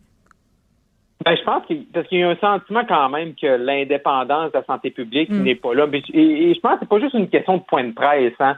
Parce que oui, je, suis d'accord avec Kelsey que si la santé publique avait ses propres points de presse, ça permettrait d'expliquer tout ça. Puis il y a un mélange des genres depuis le début avec M. Arruda là, en mars 2020. Mais moi, je pense que ce qui nuit le plus à l'indépendance de la santé publique, c'est quand M. Legault fait ses demandes publiquement. Ah, 20-25 personnes à Noël. Euh, du jour plus, une semaine plus tard, c'est ce que je souhaiterais. 20 personnes à Noël. Oui. Ah, monsieur, monsieur Boileau vient d'arriver. J'aimerais ça qu'on ouvre les écoles le 17 janvier. Ben, on ouvre les écoles le 17 janvier. Fait que, c'est pas une question de point de presse. C'est une question que M. Legault, il passe ses demandes pour pas avoir l'air du gros méchant loup puis pas avoir l'air du rabat-joie. Fait que, il faut passer ça sur le dos de la santé publique. Mais tu sais, on est en 2022, c'est une année électorale. Les décisions sanitaires présentement, c'est des décisions qui sont politiques. Parce que c'est comme un peu, le M. Legault puis la santé publique, c'est pas c'est comme un peu, là, tu sais, quand tu vas au restaurant, tu dis, je veux manger de la pizza. Ben, c'est ça qu'ils disent à la santé publique. Ben, je veux de la pizza. Là, après ça, la santé publique, eux autres, ils préparent la pizza. Y a du pepperoni, du fromage, euh, des piments, des champignons? Après ça, ils arrivent avec des options. Mais si M. Legault avait dit, ben, les, les, euh, le déconfinement d'hier, là, on le décolle le 15 février, est-ce que la santé publique serait arrivée et dire non, M. Legault, le 15 février, c'est trop tard, faut absolument commencer ça le 31 janvier? Ben non, jamais. Ça serait mm. pas arrivé comme ça. Fait il, faut mais là, ça semble, excuse-moi, Marc-André, mais ça semble être la nouvelle stratégie adoptée par le gouvernement. Là, euh, moi, j'essaie d'avoir des réponses d'Isabelle Charret concernant le sport pour les 18 ans et moins, et on me renvoie du côté de la santé publique en disant c'est à eux que la décision appartient. Là, ça a l'air d'être la nouvelle affaire. Là. Oui, mais c'est ça. Mais M. Legault, l'autre fois, passé, pendant jeudi passé, il a dit 20 fois, il a dit la santé publique me permet pas, me permet pas. Puis quand ils ont vu que le point de presse a mal passé dans la population, ben le vendredi matin, vendredi matin, M. Boileau était partout pour dire oh, il y a un plan qui s'en vient. OK, ça, c'est vraiment M. Boileau la santé publique qui a pris la décision de faire ça, puis il n'y a pas eu un petit peu de politique, de dire Ouais, ça serait peut-être bon que tu nous donnes, tu leur, ça leur donner un petit peu euh, d'espoir là, parce que ben, on sort du tunnel. Là. Fait, la, la, politique est partout là-dedans. Puis même si M. Boileau, il, est, là, son problème, c'est que lui, il est par intérim. en plus, il est sous-ministre. On n'a jamais vu ça, un sous-ministre, aller contredire un ministre publiquement dans n'importe quel ministère. Moi, je pense que ça va être temps aussi d'enlever un titre sur la hmm. carte d'affaires du directeur de la santé publique. Ouais, es-tu d'accord avec ça, toi, euh, Elsie? Il faut lui enlever ben, son titre de sous-ministre, finalement? Ben, c'est sûr que s'il était élu, là, à l'Assemblée, ben, voté à l'Assemblée nationale aux deux tiers des députés, bon, c'est sûr qu'il y aurait un plus grand respect de l'institution, entre guillemets, là, par les parlementaires, parce que là, pour les parlementaires, euh, le directeur de la santé publique fait partie un peu de l'administration du gouvernement. Mais bon, je pense que quand même les gens comprennent qu'il y a une distance, mais l'affaire, c'est que euh, est-ce que ça va changer vraiment beaucoup de choses? C'est moi, c'est souvent ça que je me demande. Est-ce que si mm. on fait une séparation, est-ce que s'il est vraiment indépendant, c'est sûr que oui. Mais dans une crise comme celle qu'on a vécue, moi, je, trouve que le tandem, là, je comprends que là, on sort de la crise, puis on veut dépoussiérer, puis on veut vraiment qu'il nous dise son opinion. Mais quand là, c'était vraiment grave, là, tu sais, puis il y a eu des mois là où est-ce que, tu sais, on était vraiment là, on, on savait pas là où est-ce qu'on s'en allait comme société, s'il allait avoir des morts, des morts, des morts à l'infini. Ben, tu sais, le fait de les avoir les deux ensemble, je pense que ça a été quand même une formule gagnante. Puis moi, je voudrais pas qu'on jette toute l'eau, euh, le bébé avec l'eau du bain, parce que euh, la formule a quand même bien fonctionné. Puis comme tu disais tantôt, ben, tu sais, les Québécois, on a suivi euh, les recommandations pendant Mm. vraiment longtemps. Puis, tu sais, c'est peut-être le tandem aussi que j'aimerais Ouais. ça. Là. Ben moi, je vais revenir à ce que tu dis euh, tout le temps, Elsie, c'est que de demander une totale indépendance de la santé publique euh, par rapport aux politiques, c'est un peu utopique. Ouais, transparent. Je, je suis d'accord avec Elsie, mais il faut juste être transparent que, au lieu de dire, ah, c'est la santé publique, ben, regarde, c'est nous autres qui prenons la Mm. décision. Eux, ils nous font des recommandations. C'est parce que une semaine, M. Legault nous dit, c'est moi qui est premier ministre, c'est moi qui est élu, c'est moi qui prends la décision. Puis la semaine d'après, on se fait dire quoi? Ben là, non, c'est la santé publique. Non, non. C'est toi Ouais. le gouvernement. C'est toi qu'on va élire ou, ou qu'on va, ou que les Québécois vont décider qu'est-ce qu'on fait le 3 octobre avec le gouvernement qui est en place puis les autres partis. Puis prends tes responsabilités puis dis, ben, c'est nous autres, Mm. c'est nous autres, puis c'est tout. Bon, voilà, c'est dit. Parlons maintenant des, des camionneurs. Un autre sujet qui, mon Dieu, polarise le monde. euh, ça, ça va jusque sur les médias sociaux. Les gens suivent ça. Est-ce que ça va changer quelque chose qu'on ait un convoi euh, qui part de la Colombie-Britannique pour se rendre jusqu'à Ottawa là, concernant la vaccination obligatoire? Marc-André. Ben, ben c'est sûr que le, le convoi, puis de voir des camionneurs qui partent de partout, puis des gens, bon, euh, qui sans doute qui sont non vaccinés pour venir à Ottawa, puis dire au gouvernement qu'il faut changer la, la réglementation parce que depuis le 15 janvier, euh, les camionneurs canadiens qui vont aux États-Unis doivent être adéquatement vaccinés. Euh, bon, est-ce que cette manifestation-là va faire changer M. Trudeau? D'idée? Probablement pas, je pense pas. Également, les États-Unis également l'ont appliqué au cours des derniers jours, fait qu'également, ça prendra un changement de réglementation du côté des États-Unis. Cependant, je trouve que toute là, la manifestation, puis le débat, puis là, il y a un GoFundMe, puis là, les, les montants sont gelés, puis là, je trouve que ça, ça, ça cache quand même le- la, la question qu'il faut se poser. C'est parce qu'il va y avoir des conséquences. Pas probablement par rapport à ça. La SCI, là, la Fédération euh, des entreprises indépendantes, est sortie. Euh, du jour au lendemain, on enlève 26 000 camionneurs euh, qui, qui- qui traversent la frontière sur 160 000. OK, mais excuse-moi, Marc-André. Il va y avoir des répercussions. Oh, mais Vincent Dessureau, hier, euh, j'en jasais avec lui, puis il me disait Ouais, mais coudon, 26 000 camions, il y a assez de routes au Canada pour les garder à l'intérieur du pays. Au pire, ce monde-là? Ben, probablement que les, les- les grands transporteurs sont capables, eux, de prendre, de, de, de jouer avec les, camionneurs. Puis de dire, ben, toi, tu Ouais. vas pas aux États, tu vas rester au Canada. Mais il y a beaucoup de gens qui sont spécialisés seulement, exemple, aller aux États-Unis, qui sont indépendants. Fait qu'eux, c'est plus difficile, probablement, de faire ça. Et moi, ce que c'est que pendant deux ans, on a permis aux camionneurs de traverser la frontière, puis on sait l'importance des relations Canada-États-Unis au niveau commercial. Euh, et on leur a dit, ben, allez-y, vous êtes nos sauveurs, vous nous permettez de garder la chaîne d'approvisionnement. Du jour au lendemain, on leur impose la vaccination. Oui, il faut tout le monde, il faut encourager la vaccination, mais est-ce que c'est vraiment la meilleure façon? Parce qu'en bout de piste, là, c'est nous, les, consom- les consommateurs fortement vaccinés, qui vont encore payer plus cher pour euh, sa liste d'épicerie, Mm. qui vont encore avoir des produits qui sont pas là. Fait tu sais, je sais pas si c'est vraiment la meilleure façon d'encourager la vaccination. Ben, il y aura un point de presse euh, de Justin Trudeau en fin de journée, en tout cas. On va suivre ça.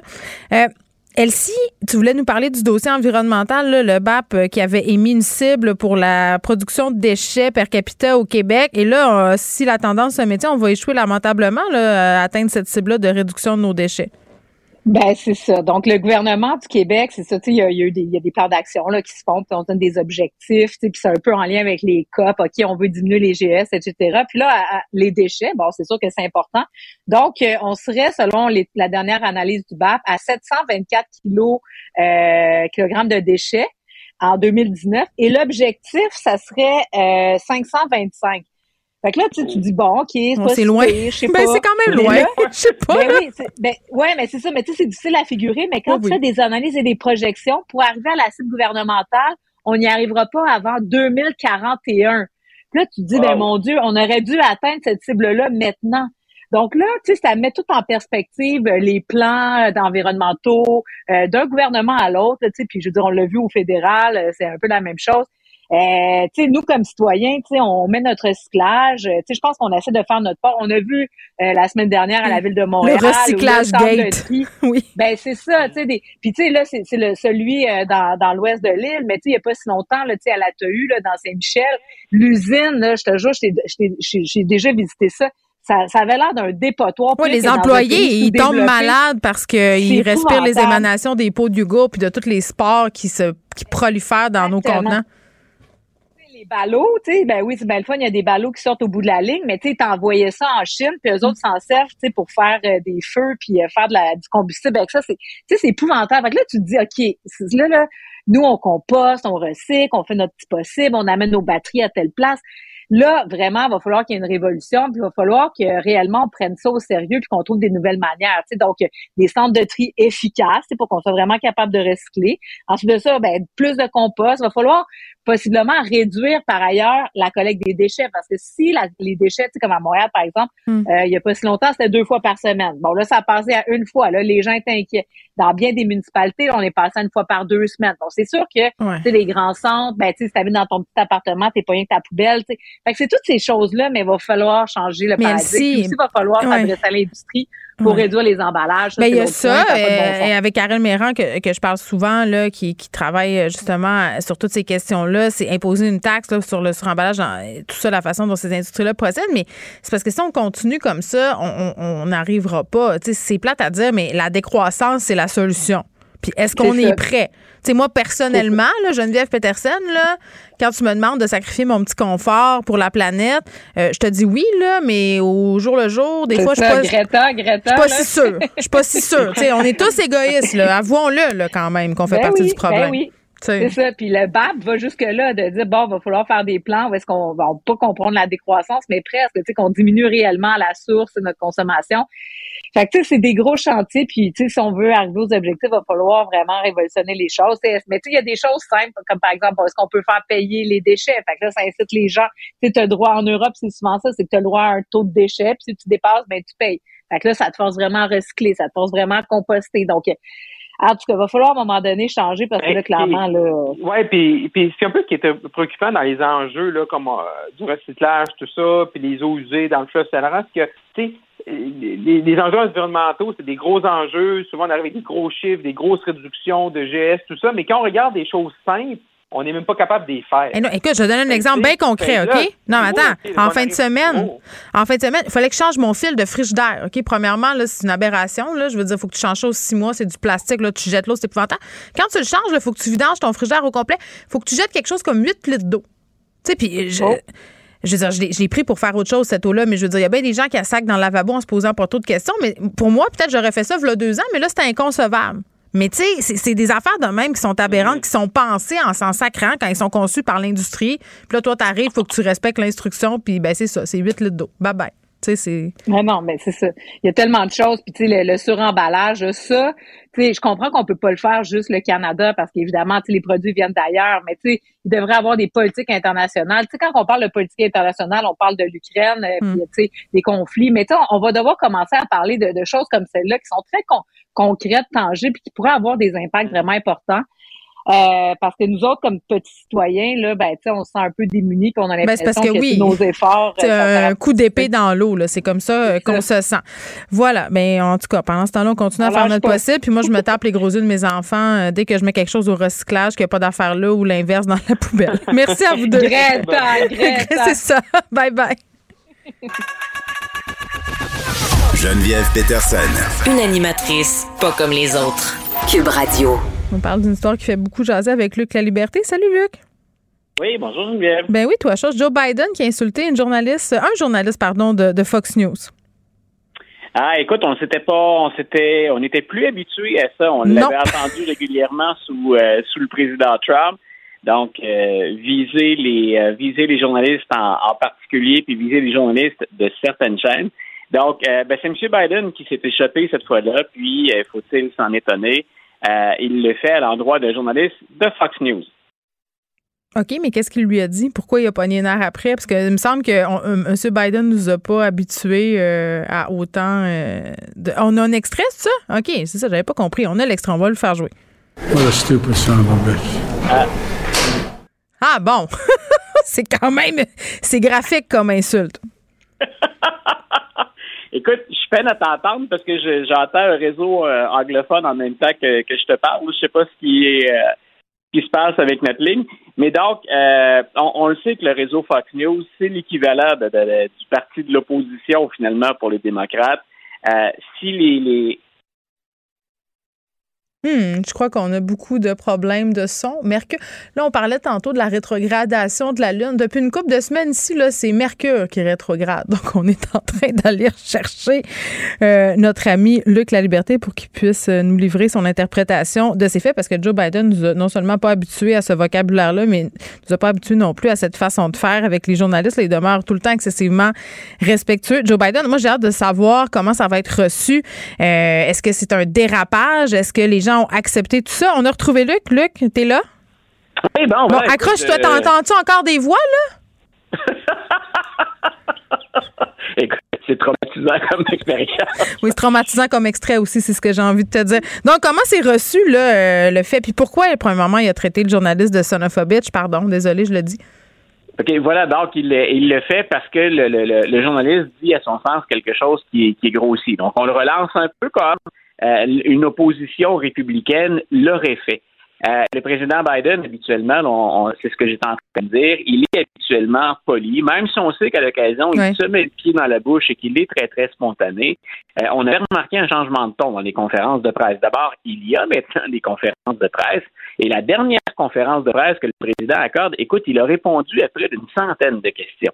Donc, il a été généreux de son temps, habituellement poli, respectueux, même lorsqu'il n'est pas d'accord. Mais quand ça vient de, de, de- de Fox News et que Fox News se comporte comme s'il était le parti de l'opposition, je pense que là, M. Biden, tout simplement, euh, c'est euh, l'a échappé. Et, et c'est bien entendu très mal reçu. C'était pas acceptable de la part de M. Trump, qui le faisait régulièrement, presque à chaque fois qu'il s'entretenait avec les journalistes. Mais c'est pas plus acceptable, même si c'est une fois où il l'échappe, c'est pas plus acceptable de la part du président Biden. Bon, voilà, c'est dit. Le journaliste en question, c'est Peter Dossi, c'est ça? Oui. Exactement. Euh, un juge de la Cour suprême qui annonce son départ. Il nous quitte. Ben, il les quitte plutôt. Ça, il nous quitte Voilà. pas nous. Ah oui, puis écoute, ça, ça va être encore un, un mélodrame, euh, un mélodrame comme les Américains nous en réservent sur ce genre de questions-là depuis un certain temps. Mm. Stephen Breyer, il été nommé par Bill Clinton. Ça faisait très longtemps qu'il était en poste. Il a passé le cap des, des 80. On sait qu'il n'y a pas de, limite, hein. il n'y a pas d'âge limite pour la retraite. Ils partent lorsqu'ils en ont envie, puis dans certains cas, on l'a vu plus récemment, euh, ils partent lorsqu'ils décèdent ou qu'ils sont trop malades, tout simplement. Le juge Breyer, les plus progressistes aux États-Unis, depuis que Joe Biden a été élu, disaient on souhaite qu'il parte. Pas, pas parce que c'est un mauvais juge, mais on se disait à son âge, c'est plus risqué qu'il parte pendant que c'est un président démocrate qui est en place pour qu'on le remplace par un ou une autre progressiste. Mais attends, je veux juste être sûr que je comprends. C'est risqué pour des questions de santé ou c'est risqué qu'il change son fusil d'épaule puis qu'il adopte des positions plus radicales? Non, non, c'est risqué parce que si jamais il devait tomber malade, C'est ça. C'est la santé. ça- voilà, c'est on, on craignait des problèmes de santé ou encore comme c'est arrivé à la juge Ginsburg, qu'il décède euh, relativement soudainement, mais que ce soit un président républicain qui nomme encore un juge. M. Trump le fait trois fois. Il a nommé trois conservateurs, conservatrices. Ils sont donc sur les neuf juges de la Cour suprême, six conservateurs actuellement. Il ne reste que trois progressistes. Donc, on a dit à M. Biden, c'est le temps. Il faut que vous agissiez vite. Puis on était content que M. Breyer annonce enfin son départ. Pourquoi il l'annonce là? Ben, parce qu'on est en cours. Eh Bien, ah, c'est pas un jeu de mots, bien sûr, avec le plus haut tribunal, mais on est pendant un mandat du- de la Cour suprême. Donc, on dit, il va terminer l'année. Et lui, ce qu'il a dit, le juge Breyer, c'est je termine mon mandat et si on a trouvé un remplaçant, une remplaçante, je quitterai. M. Biden, c'est stratégique qu'il le fasse maintenant parce qu'on est en année électorale. Ça veut dire que on va voter au mois de novembre pour la Chambre des représentants et pour le Sénat. Puis le Sénat, actuellement, il y a une égalité, démocrate et républicain. Et comme la nomination risque d'être serrée, parce que c'est très rare maintenant qu'un démocrate va voter pour un juge plus conservateur ou encore qu'un républicain va voter pour un juge plus progressiste, on lui dit à M. Biden, faites cela. Si tout le monde se tient, c'est dans le cas d'une égalité 50-50 au Sénat, parce que c'est le Sénat qui entérine le choix du président. Dans le cas d'une égalité à 50-50, ben, c'est la vice-présidente, Mme Harris, qui va trancher. Si on attend les résultats d'élection, puis qu'on reporte plutôt ça en 2000, euh, 2023, Ben, aux élections de mi-mandat, si on perd la majorité, Mm. là, pour Joe Biden, ça va devenir terrible d'espérer passer un juge ou une juge là. Et je voulais prendre la peine de dire en même temps, le choix de Joe Biden, s'il tient la promesse faite en campagne électorale, ça va être une femme, et ce sera une femme noire. La première femme noire est euh, nommée à, à la juge, au plus haut tribunal, pardon, euh, aux États-Unis. Tu vas surveiller ça pour nous. Et Luc, il nous reste euh, une petite minute euh, pour parler du contrôle des armes à feu aux États-Unis. On sait que c'est un dossier très tendu euh, du Ouais. côté des Américains, qu'il y a un lobby aussi qui est important là, pour euh, le contrôle, ben, qui en fait qui est anti-contrôle des, des armes à feu. Il y a la Californie qui, j'ai envie de te dire, met ses culottes euh, et impose de nouvelles mesures pour les contrôler, les armes. C'est-à-dire une ville de Californie. Donc, on va voir si ça fait des petits en Californie et jusqu'où les opposants vont, vont le faire. C'est la ville de San José que plusieurs de nos Québécois qui aiment la Californie, comme moi, ben, ont, ont déjà probablement visité. C'est plus d'un million de personnes qui vivent là. Ce qu'on a décidé de faire, c'est d'imposer une taxe qui est finalement une assurance qu'on devra prendre. Ça coûte 25 dollars par année. Mais on doit payer cette assurance pour aider la, la- la communauté à payer pour le résultat de la violence et du recours aux armes à feu. Donc, c'est intéressant comme procédure, mais ça ne s'arrêtera pas là. La Ville a décidé d'aller de l'avant de ce côté-là. Les opposants ont déjà dit, nous, on va aller devant les tribunaux. On pense que ça, ça a comme retombée de nous limiter dans notre deuxième amendement qui dit qu'on peut posséder des armes à feu. Ça va être un débat judiciaire constitutionnel très intéressant. Mais donc, retenons, hein, tu l'as dit, on a mis nos culottes, on va de l'avant. C'est la première fois, à ma connaissance, qu'on essaie cette stratégie-là. Puis on va voir si ça va faire des petits ailleurs en Californie ou sur le territoire américain. Oui, bien, ça va créer un précédent, en tout cas. Puis justement, on va voir si euh, les réactions aussi, puis si d'autres euh, municipalités vont oser emboîter le pas. Luc La Liberté, merci beaucoup, même si on a entendu des voix pendant ta chronique. bye bye. Pendant que votre attention est centrée sur cette voix qui vous parle ici, ou encore là, tout près ici, très loin là-bas, Celle de Desjardins Entreprises est centrée sur plus de 400 000 entreprises partout autour de vous. Depuis plus de 120 ans, nos équipes dédiées accompagnent les entrepreneurs d'ici à chaque étape pour qu'ils puissent rester centrés sur ce qui compte, la croissance de leur entreprise.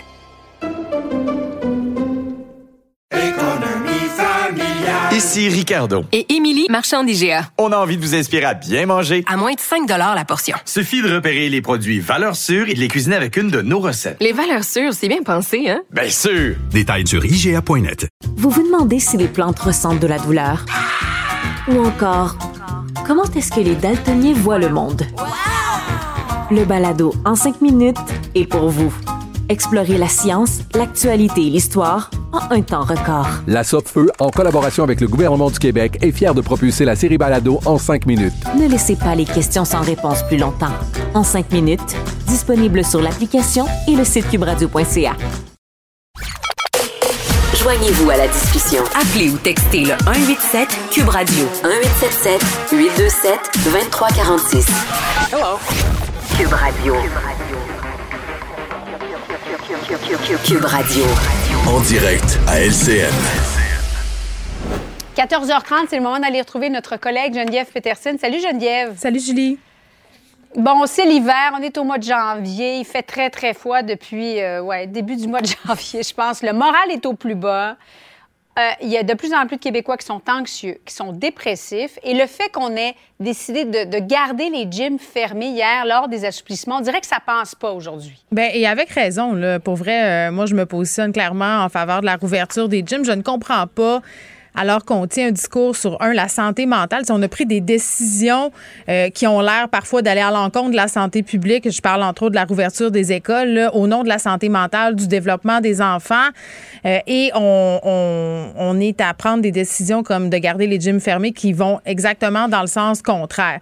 Puis, tu sais, euh, par rapport aux annonces qui ont été faites hier, Julie, tu sais, j'entendais le gouvernement Mhm. Legault dire, ben, tu sais, écoutez, là, nous, euh, on n'ira pas tout de suite de l'avant avec la rouverture des gyms pour des raisons de santé publique. Euh, tu sais, je ne sais pas, là, moi, j'en fréquente des gyms, Julie. Euh, il y a des investissements qui sont faits considérables depuis le début de la pandémie pour, un, euh, distancer les appareils, distancer les utilisateurs. Le port du masque était obligatoire. Tu sais, à un moment donné, il y avait même eu un petit assouplissement là, où tu pouvais l'enlever à ta station. Le passeport vaccinal est exigé. Euh, mais malgré tout, euh, on pourra aller manger au restaurant sans masque hein, à la fin janvier, mais pas aller au gym. Tu sais, quand on parle de contradiction puis de fatigue pandémique, là, c'est exactement ce Mm. type d'exemple-là. On comprend pas pourquoi. En même temps, il fallait choisir hein, du côté du- de la santé publique, du gouvernement. On peut pas rouvrir tout en même temps. Il faut y aller mollo pour reprendre le terme emprunté du premier ministre. Vas-y, mollo. Alors, on, on est obligé de faire des choix dé- déchirants. Là. Mais en même temps, j'ai envie de te, te poser une question. Est-ce que la santé mentale s'arrête à 18 ans? Sais, parce que je comprends là, que notre préoccupation en ce moment, ce sont les jeunes, les jeunes du secondaire, les jeunes du primaire. Puis tu l'as dit, là, on est janvier, il fait froid. Euh, à un moment donné, ça va faire de nous répéter d'aller faire des sports d'hiver dehors. À Montréal, premièrement, c'est difficile. Là. Il n'y a, y a- y a pas eu tant que ça de neige. Là. On a eu le droit de bonne bordée récemment. Mais essaye d'aller dans une patinoire à cause des, des redoux, du froid, des redoux du froid. C'est pas très beau. Euh, les, les montagnes pour aller glisser, les buttes plutôt, là, peut-être pas les, les collines. Ouais, Donc, essaie de t'acheter une paire de skis de fond aussi, c'est pas évident. ben, bonne chance. Non, mais pour vrai, c'est parce que c'est la solution Ouais. facile de dire aller dehors. Puis, tu sais, en même temps, euh, tu sais, pour parler de façon très, très personnelle, moi, je suis équipée là, pour m'entraîner chez nous. Là. Je veux dire, j'ai tout ce qu'il faut. Mais, tu sais, à un moment donné, s'entraîner dans son sous-sol, ça devient déprimant sur un chaud temps. T'es t'es plus capable de voir tes quatre murs. Puis, tu sais, c'est drôle, je parlais tantôt, euh, bon, à quelqu'un qui possède un gym, euh, qui est pour un peu ce mouvement-là, là, parce qu'il y en a un, là, euh, ils vont un peu tenir tête au gouvernement, quelques gyms dimanche prochain. Oui, bon, ben c'est intéressant que tu en parles, Geneviève, parce qu'on a fait ressortir la publication sur Instagram du Miss Fit Gym. Alors, eux, ce qu'ils disent, c'est on va rouvrir ce dimanche, coûte que coûte, parce qu'on fait partie de la solution. Oui, ben je- moi, euh, c'est comme un peu quand les restaurateurs menaçaient de rouvrir. Là, je pense pas que ce soit en faisant un geste de désobéissance citoyenne qui vont arriver, si on veut, à attirer la sympathie, un, du public puis du gouvernement. Là. Les gyms qui sont quand même encore aux prises avec cette crise de relations publiques, là, tu le sais, euh, ce qui s'est passé dans le coin de Québec avec le gym de Dan Marino et, tout ça, on a eu quand même une grosse éclosion. Euh, c'est sûr qu'ils paient un peu de leur image à cause de ces événements-là. Euh, mais c'est vrai que de dire que c'est un peu paradoxal qu'on ait tout un discours au niveau du gouvernement sur la refonte du système de santé, sur à quel point c'est important de prendre part justement activement à ce que les Québécois soient en santé, qu'on revoit tout ça dans une approche globale et que les gyms soient écartés. On est encore dans une espèce d'idée euh, de la gonflette, chest-bras, chest-bras, chest-bras. Ce n'est pas que ça, aller au gym, je veux dire. Donc- Non, non, mais c'est vrai, là, tu sais, on est, on- c'est passé les années 80, puis le beach body, là, puis le petit bandeau, puis les, les pattes. Tu sais, c'est des gens, c'est des professionnels dans la plupart Mais, des mais gyms. tu penses qu'il y a encore euh, une mauvaise perception des gens qui Mais s'entraînent dans les que- gyms? Mais moi, je pense que oui. Garde, écoute, moi, avant de fréquenter un gym, ça fait pas si longtemps que ça. là, je pense que ça fait cinq ans que je vais à mon gym. Hey, je suis rentrée là, Julie, j'étais intimidée. J'avais l'impression que j'allais voir des culturistes, des gens de CrossFit, que j'allais me faire juger, qu'il fallait que j'aie un kit euh, qui match, puis épouvantablement cher. Mais pas en tout, c'est du monde comme tout le monde, du monde de tous les poids, Ouais. de toutes les formes. Sais, ce sont vraiment des professionnels maintenant. Il faut se de, cette idée-là. Puis je trouve ça injuste. Pour vrai, je, je comprends pas. Tu tu peux aller t'asseoir. Je le répète, j'ai l'air fatigante avec ça, mais tu peux aller t'asseoir au restaurant, pas de masque avec des gens, mais tu pourrais pas t'entraîner au gym masqué euh, en distanciation sociale dans un endroit où on exige le, passeport vaccinal. Je veux dire, moi, j'aimerais ça qu'on me l'explique. J'ai demandé à Isabelle Charret, elle me répond pas. Elle dit qu'il faut s'en remettre à la santé publique. Ben, moi, je veux juste avoir la réponse à cette question-là. La logique, elle est où là-dedans? Je comprends les gens de trouver ça illogique pour vrai parce que ça l'est. Il y a une personne sur six au Québec qui a un abonnement dans un gym. Ça fait quand même beaucoup de Québécois qui Ben oui. attendent la réouverture des gyms. Il y en a plusieurs qui ont décidé de s'entraîner autrement, mais il y en a aussi qui s'entraînent plus du tout et qui attendent la réouverture. Merci beaucoup, Geneviève. Bon après-midi à toi. Merci, Julie. Pendant que votre attention est centrée sur vos urgences du matin, vos réunions d'affaires du midi, votre retour à la maison ou votre emploi du soir, celle de Desjardins Entreprises est centrée sur plus de 400 000 entreprises à toute heure du jour. Grâce à notre connaissance des secteurs d'activité et à notre accompagnement spécialisé, nous aidons les entrepreneurs à relever chaque défi pour qu'ils puissent rester centrés sur ce qui compte, le développement de leur entreprise. Ici Ricardo. Et Émilie, marchand d'IGA. On a envie de vous inspirer à bien manger. À moins de 5 la portion. Suffit de repérer les produits valeurs sûres et de les cuisiner avec une de nos recettes. Les valeurs sûres, c'est bien pensé, hein? Bien sûr! Détails sur IGA.net. Vous vous demandez si les plantes ressentent de la douleur?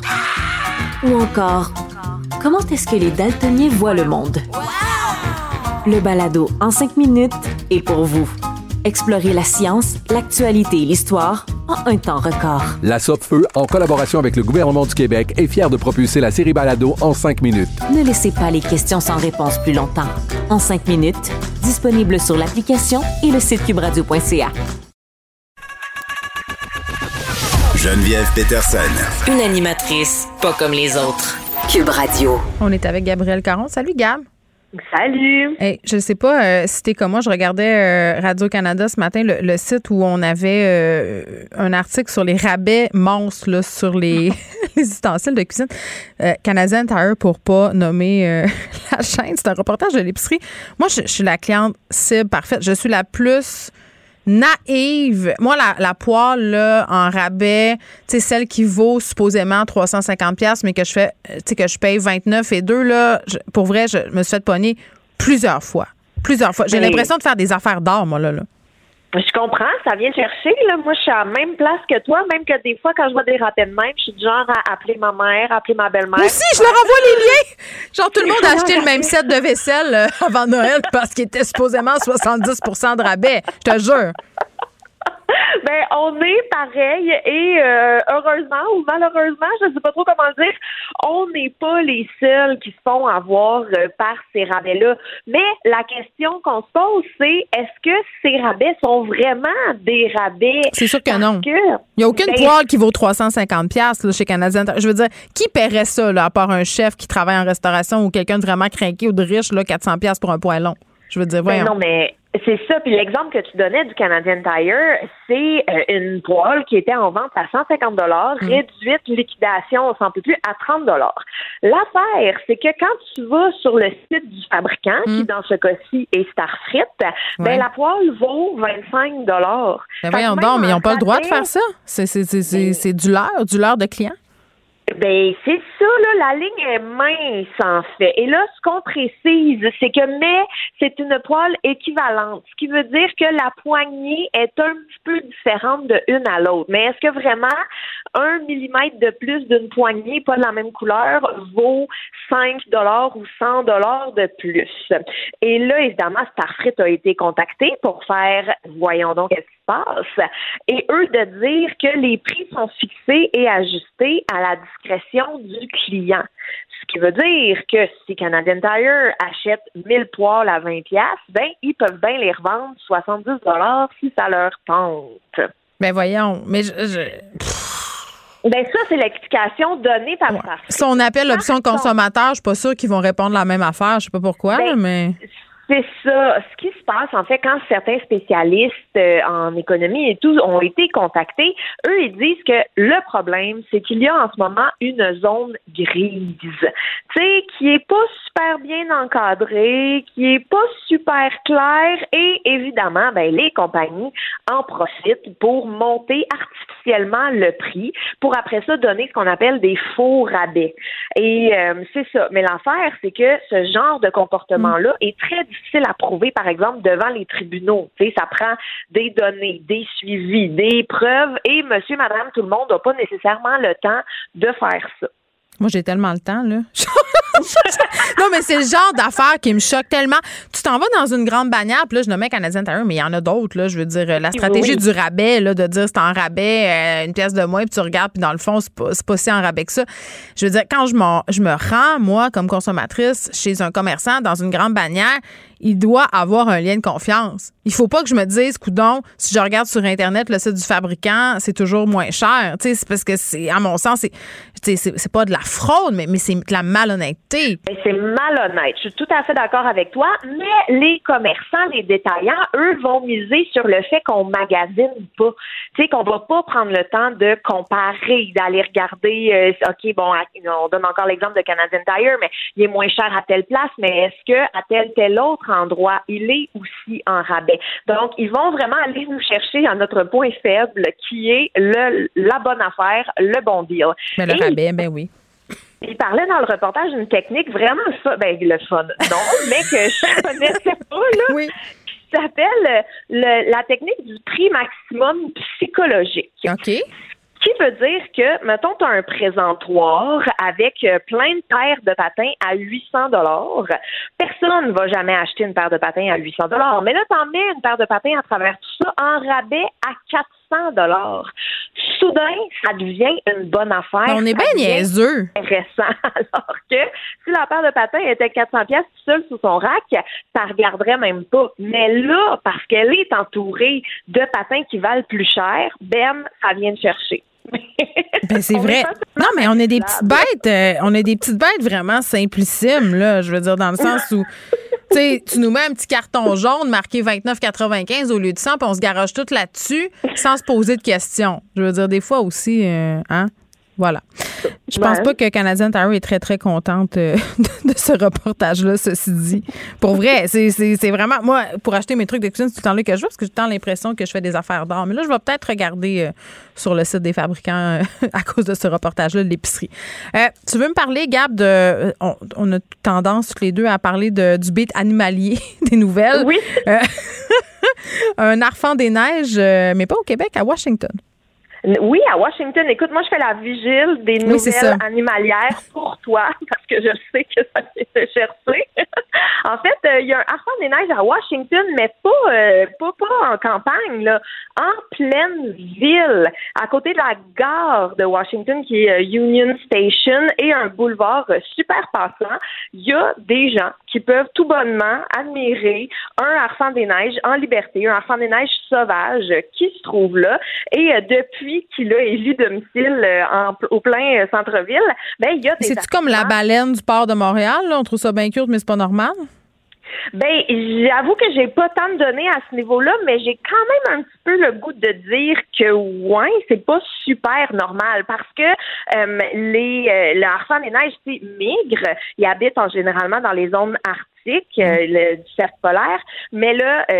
Pendant l'hiver, il descend, tu sais, souvent, bon, au Canada, euh, la limite frontière des États-Unis, c'est très rare qu'il va plus au sud que ça. Et là, je sais pas s'il s'est égaré, il avait envie d'exotisme, il n'y avait plus de bouffe par chez lui, mais il, s'est ramassé euh, à Washington. Bon, le Edwidge de Washington, ça, c'est l'animal de compagnie d'Harry Potter. Hein? Oui, bon. exact. Quand j'étais petite, j'avais un toutou Arfand des Neiges. C'était ma passion, les enfants des neiges. T'avoue que maintenant, Gab, j'ai un peu décroché, mais je trouve ça un peu triste quand même, euh, ce à quoi on assiste. Les gens trouvent ça cute, les gens le filment, les gens le prennent en photo, mais c'est assurément un symptôme des changements climatiques qui sont en train de se produire. Et ça, c'est vraiment très, très pas. Je pense qu'on va en voir de plus en plus, malheureusement. Merci. Salut. Vous écoutez Geneviève Peterson. Cube Radio.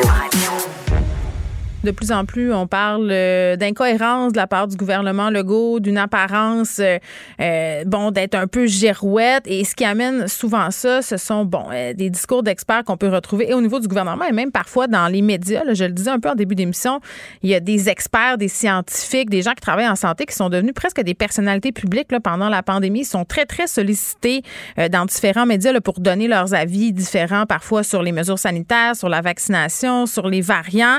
Et vraiment, article très, très intéressant dans l'actualité euh, par rapport aux désaccords qu'entretiennent parfois ces experts-là qui ont l'air de se contredire sur la place publique. Et ça devient pas mal mêlant pour nous, simples mortels, là, qui regardons, lisons des articles, puis on sait plus non plus euh, à un moment donné à quel sens se vouer. Roxane Borges de Silva est une de ces expertes-là qui est très, très sollicitée par les médias. Vous la connaissez. Elle est souvent au micro à cette émission. Elle est prof à l'École de santé publique de l'Université de Montréal. Roxane, salut. Bonjour Geneviève. Bon, juste pour qu'on puisse un peu se mettre dans le bain, là, euh, que les experts soient pas d'accord ensemble, que ce soit sur la pandémie ou sur autre chose, c'est quelque chose qu'on voit souvent en science en général. Absolument. Les principes de base de la science font que tout- toute étude, toute recherche, toute donnée, en fait, est réfutable et reproductible. Donc, en fait, euh, on, la, la science, en fait, est construite sur la base de cette réfutabilité, de cette reproductibilité, qui fait qu'en fait, euh, une nouvelle étude va être critiquée, analysée, et on va essayer d'en faire une autre. D'autres scientifiques vont faire une autre étude pour essayer d'améliorer ou d'aller plus loin encore dans la découverte ou dans le dans le l'amélioration finalement des, connaissances. Oui, puis tu sais, moi, moi, parfois, j'ai l'impression, puis là, soyons délicats dans, dans ce qu'on va dire, mais tu sais, les experts, ils sont, ils sont professionnels dans leur domaine respectif. Tu sais, par exemple, euh, je sais pas, moi, si je suis virologue ou si je suis pharmacienne ou si je suis infirmière ou si je suis, par exemple, experte en santé publique, j'ai pas la même connaissance, la même expertise sur tous les sujets en santé. Euh, Puis j'ai l'impression que là, en ce moment, on a des gens qui prennent la parole un peu n'importe quand sur toutes sortes de sujets de santé sous prétexte qu'ils travaillent en santé ou sont des scientifiques. C'est sûr. En fait, il faut faire attention à ça, et c'est ce que d'ailleurs dit euh, Madame Bord dans son article, c'est que euh, il faut faire attention aux disciplines de chacun. C'est sûr que un virologue qui s'exprime, par exemple, sur le couvre-feu, mais en fait, il donne un avis, un avis en fait de vulgarisateur scientifique basé sur les connaissances qu'il a pu lire ou avoir, mais mais c'est pas un expert, si je peux dire. Comme moi, par exemple, si je donne un avis sur la ventilation euh, dans les écoles, ben en fait, c'est par rapport aux lectures que j'ai faites et par rapport aux, aux discussions que j'ai avec des, ces collègues-là experts. Mais je ne me place pas comme une, une experte en ventilation dans les écoles. J'ai aucune compétence en qualité de l'air. Donc, il faut faire vraiment attention au, euh, ben, à la différence entre la vulgarisation scientifique et l'expertise. Et on, on voit que les chercheurs, en fait, les, les, les, les, les chercheurs ou les professionnels ou les, les, les profs d'université qui sortent dans les médias peuvent prendre à tour de rôle, malheureusement, un, un ou l'autre, ben malheureusement ou heureusement, parce qu'on est content d'avoir des vulgarisateurs scientifiques aussi, euh, un rôle d'expert ou un rôle de vulgarisateur scientifique. Hum, J'ai l'impression que parfois on fait pas toutes nos pas toutes nos recherches, mais nos, nos validations et tout ça. C'est pas parce qu'une personne a lu pendant deux ans sur la pandémie. Euh, qui est un expert sur le sujet. Là. Moi, parfois, je me prononce sur certains enjeux de santé publique, mais en, en tenant toujours en compte que je suis pas une experte de la santé. Je suis une citoyenne, comme tout le monde. Mon, mon avis, en fait, reflète la vie de certains citoyens. C'est ce que je me dis. Mais il y a des gens qui ont été amenés dans les médias, euh, puis c'est pas des scientifiques, là. C'est juste parce qu'ils lisent sur la pandémie. Oui. Et là, ça fait une différence encore plus, si je peux dire, et c'est Ouais. un peu plus embêtant selon moi, parce que euh, euh, il faut faire attention. C'est quand même euh, un, un grand travail que de faire cette analyse, et il faut avoir des compétences de base euh, sur la santé publique ou sur la virologie ou sur le système de soins pour après pouvoir en parler de manière ben, éclairée, si je peux dire, et, et avoir connaissance de toutes les informations et pouvoir être critique aussi sur ce qui sort et sur la littérature scientifique sur le sujet. Donc c'est c'est difficile aussi. Il faut faire, il faut y faire attention. Oui, bien, c'est ça. L'éthique de chacun, euh, évidemment, est, est impliquée là-dedans. Euh, par rapport au fait qu'on a des scientifiques qui se contredisent, c'est dommage, mais parfois c'est un argument qui, qui sert euh, aux personnes qui sont anti-mesures sanitaires, qui sont anti-vax. Euh, ils se servent de ça pour nier, par exemple, des faits, des évidences scientifiques. Ils vont dire, par exemple, que vu que les experts s'entendent pas tous, ben en fait, ils savent pas de quoi ils parlent et que la science, on peut faire dire n'importe quoi à tout ça puis aux études. Mais en fait, là, il faut faire attention encore. C'est vrai que normalement, ces débats-là d'experts ne se déroulent pas dans les médias. Ils se déroulent dans des congrès scientifiques dans lesquels on se retrouve, on discute, on jase et, euh, et on a ces débats-là. Malheureusement, la science a avancé, en fait, a fait des avancées énormes et très rapides pendant toute la pandémie, les deux dernières années, qui fait que dès qu'une nouvelle, euh, une nouvelle, en tout cas, euh, une nouvelle information sortait ou une nouvelle étude, ben finalement, les journalistes tombaient dessus et interrogeaient des experts là-dessus. Or, les experts auraient dû avoir ce débat dans un congrès et non pas sur la place médiatique, sur le, devant le grand public. Et donc, c'est pour ça que ça mêle beaucoup la population et je le comprends très, très bien. Mais oui, ça mêle la population. Puis nous, on n'est on est pas plus fou que tout le monde. Là. On essaie de lire, on essaie de, de, de, de, de se responsabiliser, de comprendre qu'est-ce qui se passe aussi, là, parce que tellement d'informations. Puis les médias aussi tentent de faire de la vulgarisation. À un moment donné, vous- tu le dis, Roxane, là, euh, lire des rapports scientifiques, lire des études, ça prend des compétences. Je veux dire, c'est pas tout le monde qui est journaliste scientifique. Euh, puis, tu sais, parfois, les, les médias veulent donner la parole à. Puis ça, je le comprends, là. Honnêtement, là, euh, c'est pas pour critiquer mes collègues, mais un de nos rôles, c'est de donner la parole à tout le monde puis de présenter tous les points de vue. Euh, en même temps, est-ce que vous trouvez ça, est-ce qu'on trouve ça responsable de donner la parole à des scientifiques qui sont complètement en marge, c'est-à-dire un scientifique sur 100 qui pense euh, une affaire, là, puis là, les 99 autres pensent l'autre affaire. Euh, tu sais, on peut parler, penser à Didier Raoul. là. quand je dis ça, évidemment, c'est Oui, l'exemple facile qui nous vient en tête. Mais est-ce que c'est correct de parler à ce monde-là euh, dans les médias? Ben, moi, je suis plutôt en défaveur justement de donner la tribune à des à des personnes qui véhiculent des propos qui ne sont ni non qui ne sont pas validés par la science ou par les pairs. Mais là, il y a tout, attendez, euh, il y a tout le temps le discours là. Oui, mais toutes les gens qui découvrent des nouvelles affaires ou qui se présentent en porte-à-faux par rapport à l'opinion publique, ce sont des précurseurs qui sont toujours mis au banc, puis euh, ils passent pour des uluberlus, puis là, on nomme des grands scientifiques comme Einstein et tout ça, là. Oui, mais euh, en tout cas, il y a des validations par les pairs quand même qui peuvent se faire assez rapidement. Et, et d'ailleurs, on a vu que les papiers de, du docteur Raoul, euh, les, les, articles scientifiques du docteur Raoul euh, n'ont pas passé différentes étapes à cause de cette validation Ah, par les pairs et n'ont pas pu être publiés. Donc à ce moment-là, on peut attendre une semaine ou deux Mm. euh, avant de, de se lancer euh, dans lui donner le micro sur euh, une nouveauté qu'il aurait soi-disant Mm. découvert, mais qui en fait n'en est pas une. OK. J'ai envie euh, de vous poser des questions sur votre implication dans les médias pour voir comment euh, vous goupillez tout ça. Là. Euh, vous êtes économiste en santé publique. Tu sais, vous n'êtes pas un virologue, rien de tout ça. Est-ce que ça vient jouer dans vos décisions, par exemple, d'accepter ou pas certains types d'entrevues ou certains sujets? Oui, euh, j'ai, ça m'arrive souvent de recevoir des demandes d'entrevue sur euh, les nouveaux médicaments, par exemple, ou sur euh, la virologie ou la microbiologie. Je refuse toutes ces demandes d'entrevue-là, j'ai aucune compétence. Par contre, il arrive que j'accepte des demandes d'entrevue comme euh, des, des, des lignes ouvertes ou des choses comme ça, où là, je me retrouve devant des questions de qui relèvent pas de mes compétences, et, et sous, soit je vais le dire, soit je vais, euh, euh, parce que je me, je me suis renseignée sur le sujet, que je connais le sujet, comme par exemple, euh, je sais pas, euh, est-ce qu'il faut la troisième dose ou pas. Là, je vais, euh, je vais pouvoir m'avancer, mais ça c'est plus santé publique, c'est moins virologie, mais je vais Ouais. pouvoir m'avancer sur euh, le sujet. Mais c'est sûr que je passe d'un rôle d'expert à un rôle de vulgarisatrice scientifique, Ouais. quelqu'un qui a lu les études et qui, a, qui sait de quoi elle parle, sans être une experte du domaine. Oui, puis en même temps, j'imagine que, bon, depuis les deux années qu'on vient de passer, là, votre façon de vous exprimer, d'aborder les entrevues, de parler aux médias a changé. Là. C'était pas dans vos habitudes avant, par exemple, d'être appelé pour réagir à chaud à un point de presse du gouvernement, à des choses qui viennent d'être annoncées, voilà cinq minutes. On l'a fait souvent ensemble, même, là, cet exercice-là. Non, c'est sûr que j'avais pas cette expérience-là.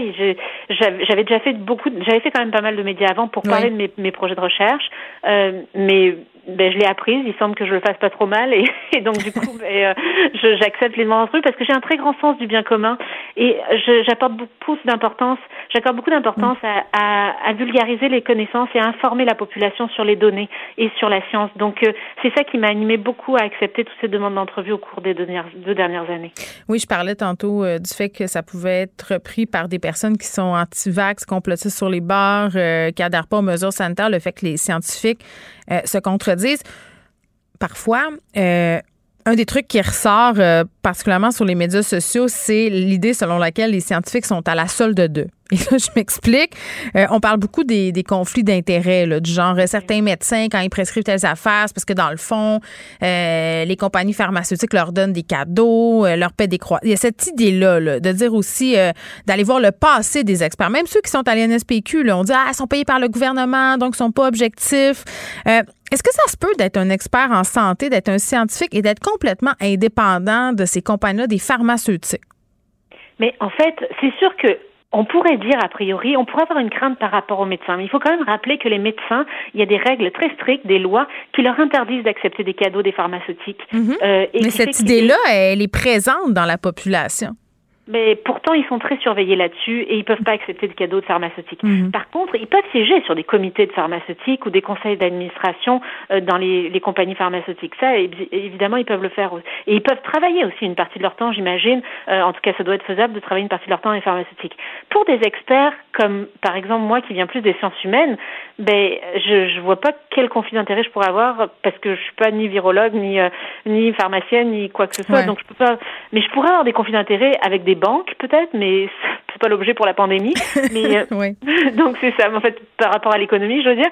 Mais ce que je veux dire, en fait, c'est que euh, des gens, des universitaires qui n'ont pas d'affiliation euh, directe avec le gouvernement euh, et ou avec des pharmaceutiques sont des experts indépendants et normalement les universitaires le sont tous ou doivent déclarer des et font les, en fait des déclarations de conflit d'intérêt à leur université tous les Ouais. ans. C'est obligatoire. Mais un scientifique qui travaille pour le gouvernement, il y a bien des gens qui se disent qu'il peut pas faire ce qu'il veut, dire ce qu'il veut, qu'il est à la solde d'eux. Vous, vous pourriez travailler pour le gouvernement, par Ah exemple? ben non, je je peux ben en fait je peux pas travailler pour le gouvernement. Moi je suis employée de l'université donc Ouais. euh, Euh, Donc, si on- oui, le ben- gouvernement pourrait me donner un contrat, mais j'ai- mais euh, mais ça ça m'intéresse pas vraiment en fait pour l'instant là. Je veux dire, j'ai pas eu cette opportunité là, puis je suis pas sûre que je la veuille non plus. Il, va- faudrait, il faudrait analyser les choses et voir comment ça se passe, mais mais j'accorde beaucoup d'importance à être indépendante pour pouvoir justement m'exprimer librement en me basant sur la science et non pas Mm. Ouais. euh, en fonction d'intérêts quel- quelconques. On est bombardé d'informations, de toutes parts d'articles sur la pandémie, sur le virus, sur le variant. Comme, comme personne, comme, comme consommateur de l'information, comment est-ce que est-ce que vous auriez des trucs à nous donner sur euh, qui lire, comment comment déterminer qui est un expert crédible, un bon expert, euh, ou encore euh, voir si un article est fondé ou pas? Là? Mais en fait, la chose importante à savoir, c'est que un ex- la science n'est pas ni blanche ni noire. Elle est toujours grise. Il y a toujours des nuances. Donc, un expert qui va affirmer que le vaccin ne marche pas, comme l'a fait par exemple le docteur Raoul, on peut commencer à se méfier déjà, parce que euh, c'est pas normal que c'est, ça soit ou blanc ou noir, ça marche ou ça marche pas. Euh, les experts vont avoir beaucoup donc de, de, de retenue dans leurs propos. Les, les experts euh, indépendants et scientifiques là, vont avoir beaucoup de retenue dans leurs propos et, et plutôt questionner des mesures ou euh, ou, euh, ou s'appuyer sur la littérature scientifique pour avancer leur argumentaire. Euh, une autre chose qu'on peut regarder aussi, c'est les profils, les, les profils avec des, des, des experts qui sont dans les médias. Si on tape leur nom dans Google, on va tomber sur leur profil, euh, ben, leur CV, on va trouver leur CV facilement euh, sur les sites des universités et on est capable de voir aussi si s'ils ont cette expertise-là ou pas dans leur profil pour parler ou de santé publique ou de système hospitalier ou de virologie ou de ce qu'on veut. Oui, effectivement. Puis euh, on retient qu'il faut se mêler de, il faut se méfier, pardon, de l'absolutisme en sciences. Roxane Borges de Silva, merci, qui est prof à l'école de santé publique de l'Université de Montréal. On revenait sur cet article, ce dossier de l'actualité sur le fait que, ben, c'est normal que les experts euh, cités souvent sur la pandémie se contredisent parfois. Pendant que votre attention est centrée sur cette voix qui vous parle ici, ou encore là, tout près ici, très loin là-bas, Celle de Desjardins Entreprises est centrée sur plus de 400 000 entreprises partout autour de vous. Depuis plus de 120 ans, nos équipes dédiées accompagnent les entrepreneurs d'ici à chaque étape pour qu'ils puissent rester centrés sur ce qui compte, la croissance de leur entreprise.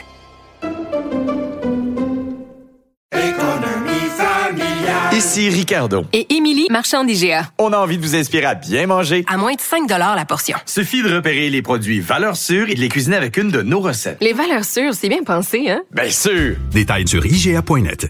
Vous vous demandez si les plantes ressentent de la douleur? Ou encore, comment est-ce que les daltoniens voient le monde? Le balado en cinq minutes est pour vous. Explorez la science, l'actualité et l'histoire en un temps record. La Feu, en collaboration avec le gouvernement du Québec, est fière de propulser la série Balado en cinq minutes. Ne laissez pas les questions sans réponse plus longtemps. En cinq minutes, disponible sur l'application et le site cubradio.ca. Vous écoutez Geneviève Peterson. Cube Radio. Léa Strisky. Mais je veux que tu le saches que ça a un effet. Mathieu Cyr. Ouais, mais ça, c'est vos traditions, ça. La rencontre. Il y a de l'éducation à faire. Faut avouer que je suis pour la démarche. La rencontre Strisky-Cyr. Il est là, Cyr, aujourd'hui. Salut Mathieu. Yes! bon, on se parle de l'Office québécois de la langue française, qui parfois, en tout cas, je sais pas si tu trouves ça exagéré, là, parfois j'ai l'impression qu'on fait du polissage de la langue et que ça nuit plus que d'autres choses euh, au fait d'intéresser les gens à parler français. Là, tu nous parles d'une histoire, euh, c'est un bar montréalais qui a reçu une tape sur les doigts à cause de publications faites sur Facebook. Exactement. Euh, publication faite sur Facebook, c'est un bar qui s'appelle le Blue Dog Motel. Et parce que le nom est en anglais et parce que leur publication est uniquement en anglais, euh, ils ont reçu une tape ses doigts justement de la part de l'Office québécois de la langue française. Et moi, je suis, je tiens à dire déjà ma, ma position. Je suis un pro-franco fois mille, euh, pro-loi 101. Euh, J'ai voté oui au référendum euh, de 95. Je suis, euh, je suis 100% là. Mais je trouve que c'est, comme tu dis en intro, c'est vraiment pas la bonne approche. Et puis les bars, tu sais, quand on regarde le nom, justement, Blue Dog Motel, je trouve ça, je trouve ça bizarre qu'ils sévissent encore là-dessus quand ça fait des années que les bars ont juste des noms anglais. Tu sais, il y avait le Fuzzy de Laval, il y avait le Oui, vrai. il y avait le Angel des années 90, il y a le Beach Club. Je veux dire, est-ce qu'on va appeler ça pour le club de plage? Euh, à un moment donné, il faut qu'il soit conséquent avec tout le monde. tu sais. Puis C'est, c'est un peu ça le, le, le, le problème avec la bureaucratie, je trouve, c'est que souvent ils tapent, puis on dirait qu'ils ils veulent monter quelqu'un en exemple, puis c'est, c'est pas équitable pour les autres. Fait que, Mais c'est peut-être parce qu'il y avait eu des plaintes, moi, je trouve- non? Il y avait eu des plaintes, mais ils reçoivent, euh, l'Office québécois de la langue française reçoit, semble-t-il, 1200 plaintes par année. Fait que jamais je croirais que toutes ces plaintes-là viennent de Facebook. D'ailleurs, Facebook devrait s'appeler le livre de la face. Tu sais, je veux dire, tant qu'à ça, euh, à un moment donné, il faut. Euh, puis, tu sais, les cafés Second Cup, tu vas écrire les cafés à côté de Second Cup. Hmm. Tu vas chez Second Cup. Oui, je comprends, mais c'est quand même assez- toucher les cafés Second Cup. Ben, c'est assez particulier dans un contexte, justement, où les bars, les restaurateurs en arrachent. Là. As-tu vraiment besoin d'écœurer le monde avec la langue française en plus, Léa? là? Mais euh, ben, je suis d'accord, mais en même temps, euh, je trouve que la pandémie a le dos large, dans le sens où, au contraire, je trouve que pendant une crise, euh, tout ce qui est fragile, c'est ça qui saute en premier. Tu sais, C'est on l'a vu pendant pendant la pandémie, je veux dire, ça appuie sur tout, puis tout ce qui est vulnérable, c'est ça qui prend le bord, puis tout le monde se dit comme oui, mais tu sais, il y a une pandémie. Sauf que la langue française, justement, on a des lois qui sont strictes parce qu'on sait qu'elle est menacée. Puis généralement, je pense que dans un temps de crise, il faut encore plus sais, être vigilant avec ce qui est fragile. Puis dans ce cas-ci, je veux dire, le Blue Dog, ça fait super longtemps que ça existe, là, tu sais, puis j'en sais vraiment pas contre le nom, mais en même temps, là où ça sert quand même à quelque chose, c'est qu'on le savait pas que c'est aussi pour les publicités sur Internet. Tout ce qui fait la promotion de, de, de quelque chose qui rapporte du profit qui, qui est sur Internet et sur les médias sociaux est aussi sujet à euh, cet article de la loi 101. Donc, tu sais, on l'apprend. Je veux dire, ils ont raison de chialer quelque part parce que, genre, je suis d'accord que crime, ils ont d'autres chats à fouetter en ce moment. Sauf qu'en même temps, je suis un peu d'accord qu'il faut faire attention à ce qui est fragile en temps de crise. Fait que je suis très partagée sur c'est un chose. bon point. Euh, tu m'amènes à voir peut-être ça autrement. C'est vrai que, tu sais, ouais, Mais- ce qui est menacé en temps de crise, c'est ce qu'on vire en premier. Et la preuve, c'est qu'on a tous arrêté de faire des gestes environnementaux parce qu'on Oui, était comme c'est la pandémie. Là, on a d'autres choses à faire. Fait que je vais acheter mes concombres emballés trois fois, puis on y pensera après. C'est sûr. Exact. Puis euh, le nombre de kilos de masques qu'on a dû jeter dans les dernières Ben semaines, ouais. ça doit être épeurant. Ouais, est-ce que Ben vous ouais. enlevez les petites oreilles, vous autres? Mes enfants, ils tirent sur les petits cordons. Là. Ils se font apprendre ça à l'école. Fait que là, les petits cordons traînent partout. Ah, mais je savais pas qu'il fallait Ouais, faire ça. Je savais même pas. Mauvaise citoyenne. C'est pas Mais bon non, pour les petits oiseaux, puis les mammifères marins, puis tout. Ils se restent tous pognés Eh ouais, là-dedans, puis dans nos sacs en plastique. OK, mais donc, il faut, faut les enlever avant de les mettre à la poubelle. Il faut enlever les, petits, les, petits, les petites oreillettes, tu les, les, les ganses, les cordons, là, ça, avec quoi t'attaches ton masque, il faut que tu les enlèves. Mais- Écoute, c'est de même.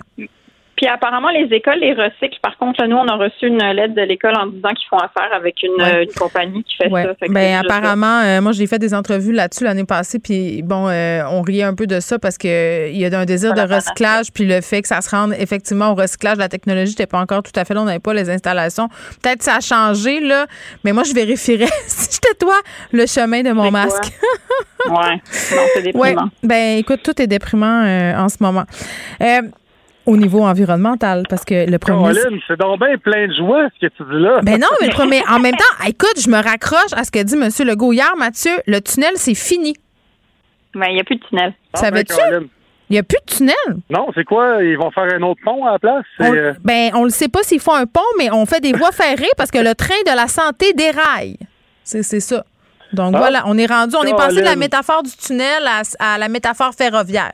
Donc j'ai vraiment hâte. C'est un nouveau champ lexical à explorer pour le premier ministre. On a eu celui lié à l'hiver, la tempête, le blizzard. Euh, on est au plus le- fa- l'hiver, le printemps. Exactement. On a eu tout le, le champ lexical, la Le- météo. Là, là c'est ferroviaire. Donc on, on verra. Là, moi, je. Là, il est dans les. Il est dans les transports. Fait qu'on peut tous dire que bientôt, il va dire Ah, excusez-moi, je vous ai mené en bateau. Exactement. Merci, Peut-être. bonsoir. Exactement. Mais Oh. moi, je trouve qu'il a l'air, il a l'air d'un père maladroit qui essaye de nous apprendre à faire les bébés, puis il sait pas quelle image prendre. Mais non, mais fois, hier, il nous parlait comme si on était des demeurés. Moi, ça me faisait. C'est c'est drôle que tu dis ça, Léa, parce que je faisais la réflexion aux gens pendant qu'on écoutait le point de presse en régie. Je disais, mais pourquoi on dirait qu'il parle à une classe d'enfants de 5 ans? Tu sais, il, il surprononçait certains mots, là. Alors, ça va Ouais. être important d'y aller. C'est surprenant aussi à quel point il y a beaucoup de demeurés. Je veux dire, ils font pas partie de ton entourage immédiat, du moins je l'espère, ni du mien, ni de celui de Léa, mais il y en a beaucoup, euh, il y en a beaucoup, et c'est pas c'est pas de demeurer, c'est juste que il faut que tu leur expliques mille fois de telle ou telle façon, puis il faut des métaphores pour qu'ils puissent comprendre. Non, mais attends, là. tu- ouais, mais écoute, quand, quand il dit quelque chose comme il faut y aller graduellement, je veux dire, c'est une dictée ou c'est un point de presse? fun ça soit une dictée, c'est un vrai changement, moi, je trouve. Ben, on pourrait mesurer le taux d'analphabétisme fonctionnel au Québec. OK. Prochaine conférence de M. Robert, moi, Oui, le, le cauchemar de tout parent. Moi, mon fils a déjà dépensé 500 pièces sur la TV en jouant un mot du jeu de requin sur l'Apple Store. Là, j'ai jamais réussi à me faire rembourser par Apple. Ah! Non, je te jure parce que euh, c'était arrivé une autre fois, fait qu'ils ont dit là, madame, surveille tes affaires.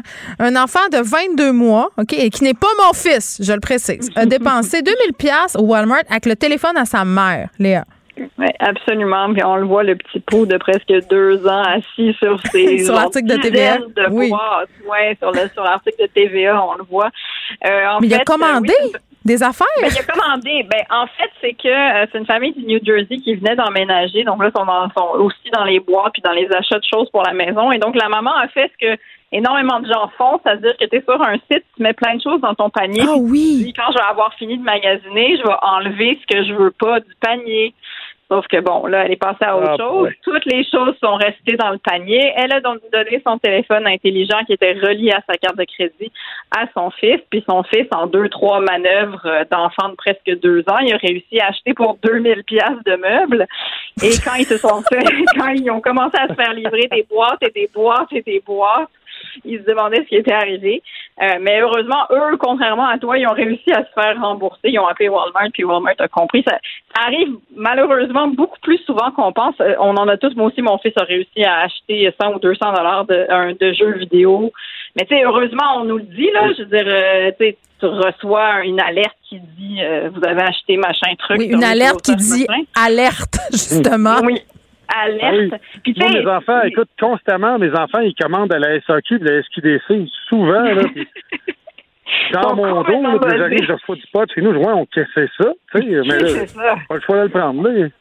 Ben, en tout cas, cette, cette mère-là, oui, ben cette mère-là, elle pourra dire, euh, moi, je me serais servi de ça pour dire, ben, écoutons, c'est fait maintenant que c'est commandé. Ben, Voilà. j'ai plus à faire de choix. c'est ça. on est obligé de le garder. Mais. Walmart, est-ce que, est-ce que Walmart a perdu une belle occasion de faire une opération de relations publiques? Parce qu'il me semble que si j'avais été la, la chaîne, j'aurais dit, mais on vous l'offre. Tu sais? Oui, mais combien? Oui, mais tu sais, si elle avait choisi plusieurs modèles d'affaires à un moment donné, c'est. Ah oui. Oui, à quel point tu as besoin de quatre divans, là? Ouais, ouais. c'est ça, exactement. Ça rentre peut-être pas dans sa maison, la pauvre. Mais- Bon, mais euh, D'un autre côté, d'un autre côté, je trouve que c'est vraiment cool de la part de Walmart d'avoir remboursé parce qu'il aurait pu dire qu'est-ce qui nous prouve que c'est votre fils, madame, blablabla, puis s'obstiner avec, tu sais, je veux dire. En même temps, euh, au que- Walmart, tu rapportes ton toaster deux ans plus tard puis ils te le remboursent. Là. Son- Ben oui, la politique de remboursement là, chez Walmart, là, euh, c'est une des plus lousses que j'ai jamais vues. Là. Moi, je me suis fait raconter que quelqu'un avait, ra- avait ramené dans une boîte de je sais pas trop quoi quelque chose qui était même pas la bonne affaire. Puis ils ont remboursé quand même, ça venait même pas de là. justement, j'ai- un petit truc à vous donner vite fait. OK, si vous voulez sauver de l'argent, tu vas chez Ikea, tu achètes un meuble, tu le montes, tu fais deux, trois pocs dessus, tu le retournes là-bas, tu dis, hey, il était brisé, t'as, t'as, puis le lendemain, tu vas l'acheter dans le tel quel, la moitié du prix. Mais c'est pas gentil. Non, c'est pas gentil, ça.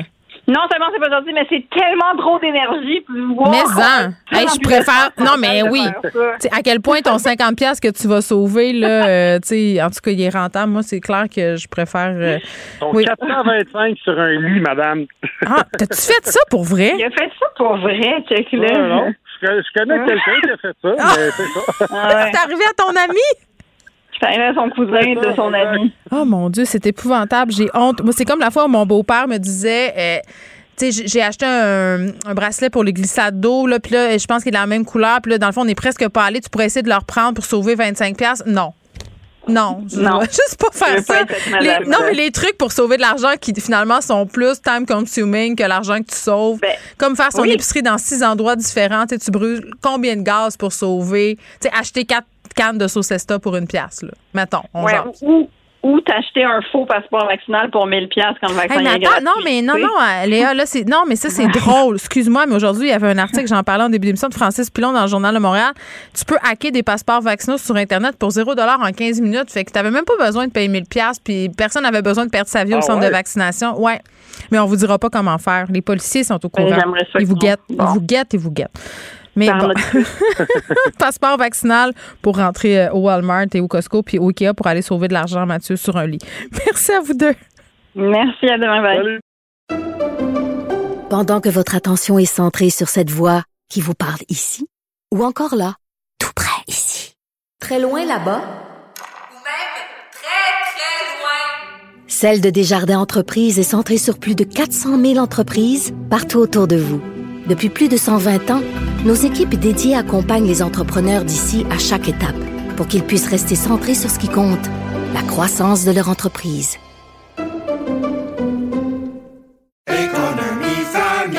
Ici Ricardo. Et Émilie, marchand d'IGA. On a envie de vous inspirer à bien manger. À moins de 5 la portion. Suffit de repérer les produits valeurs sûres et de les cuisiner avec une de nos recettes. Les valeurs sûres, c'est bien pensé, hein? Bien sûr! Détails sur IGA.net. Vous vous demandez si les plantes ressentent de la douleur? Ou encore, comment est-ce que les daltoniens voient le monde? Le balado en cinq minutes est pour vous. Explorez la science, l'actualité et l'histoire en un temps record. La Feu, en collaboration avec le gouvernement du Québec, est fière de propulser la série Balado en cinq minutes. Ne laissez pas les questions sans réponse plus longtemps. En cinq minutes, disponible sur l'application et le site cubradio.ca. Geneviève Peterson. Elle réécrit le scénario de l'actualité tous les jours. Vous écoutez Geneviève Peterson. Cube Radio. Culture et société. All the rumors are true, yeah. Fake ass, fake boobs, yeah. Made a million ass suits, yeah. Y'all be running with fake news, yeah. Cardi and poppin', no, that's a machine. Nobody listen, they buying them streams. They even posted on blogs overseas and lying a language I can't even read. The fuck does this mean? Anaïs Gertin-Lacroix, salut! Allô, Geneviève? Bon, euh, ça coûte cher répandre des fake news sur Cardi B. Là, après, à ses dépens, une youtubeuse. Écoute, une certaine youtubeuse qui se nomme Tashaki, qui était spécialiste justement dans les fameux potins euh, de célébrités. Et elle a raconté il y a quelque temps de ça dans une vingtaine de vidéos quand même sur Instagram qu'elle euh, connaissait Cardi B. Puis là, c'est s'est mis à raconter que Cardi B euh, a déjà été prostituée, qu'elle souffrait d'herpès, qu'elle consommait de la cocaïne. Et Cardi B vient de gagner un procès euh, diffamation. Donc, c'est la youtubeuse qui doit lui remettre quand même la modique somme, Geneviève, de 4 millions de dollars. Et là, J'espère qu'elle est populaire, cette youtubeuse-là, puis qu'elle a un petit peu de sous dans son compte de banque. Elle est assez populaire, je te dirais, elle, vraiment. Là, ça se compte en milliers, milliers euh, d'abonnés. Et là, aujourd'hui, euh, Cardi B a tweeté disant qu'elle aimerait s'asseoir avec Meghan Markle, qui, elle aussi, a remporté il n'y a pas si longtemps un procès, justement, pour diffamation. Donc, il y a Ils ont deux chose- castings différents, hein, Cardi Deux B et. Meghan. Écoute, Moi, je l'écouterais, cette rencontre-là. Mettons, on jase, là. Ben tellement non non écoute les, les filles là ce sont un profil complètement différent mais je trouve ça quand même beau de voir tu sais, on, on a parlé toi et moi là de des fameux hauts des scoops puis tout tu sais des fois on dirait qu'on se laisse aller puis on en dit des affaires mais là de, de, de voir réellement là écoutez là euh, ce qu'on dit sur Instagram premièrement au Twitter ou peu importe ça reste un peu comme les écrits maintenant les stories restent là on va devoir changer un peu cette phrase là et euh, il peut vraiment y avoir au final une conséquence donc je trouve ça vraiment intéressant de voir qu'enfin on peut pas juste clamer sur le web ouais je la connais à leur, leur pèse puis faire comme si de rien n'était on n'a pas le droit tu comprends de répandre des fausses rumeurs Ben, J'ai comme hâte de voir si ça va se traduire chez nous, pour vrai, parce que tu faisais référence au site à Potin, euh, les pages, notamment le Odiscope, Québec Drama, mais il y a toutes sortes de pages comme ça là, qui pullulent sur les médias sociaux. Puis je dis pas que l'ensemble du travail que font ces gens-là est mauvais, là, mais on l'a eu, la discussion, là, il y a des Ouais. dérapages.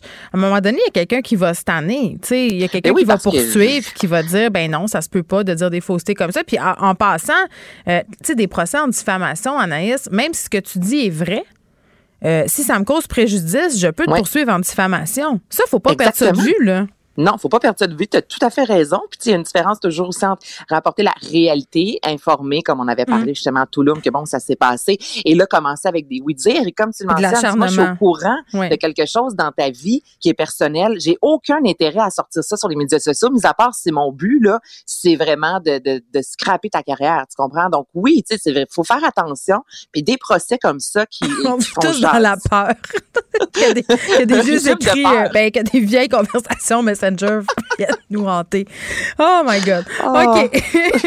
Là, tu voulais revenir sur euh, l'importance de parler des difficultés liées à la maternité euh, à la télévision. Là, il y a un documentaire qui fait beaucoup jaser, euh, celui de Jessica Barker, mais il y a toutes sortes de productions ces temps-ci qui parlent de ce phénomène-là. Oui, puis c'est bon à voir à Cube d'ailleurs. J'ai fait un enfant avec Gabriel Caron, tu y as participé. Il y a le balado Ça va maman, qui est aussi un site internet qui s'est transformé aussi en livre. Et moi, Ouais. c'est toi aujourd'hui, euh, Geneviève, qui m'a inspiré une de tes publications euh, plus tôt aujourd'hui où tu parlais justement de, de dépression postpartum. Mm. J'invite tout le monde à lire ce que tu as raconté, qui est assez personnel quand même, mais qui est important. Puis il y a quelque chose de beau. J'aimerais dire que ça ouvre vraiment la conversation. On peut plus se voir en personne, mais c'est au moins présent, surtout sur les médias sociaux.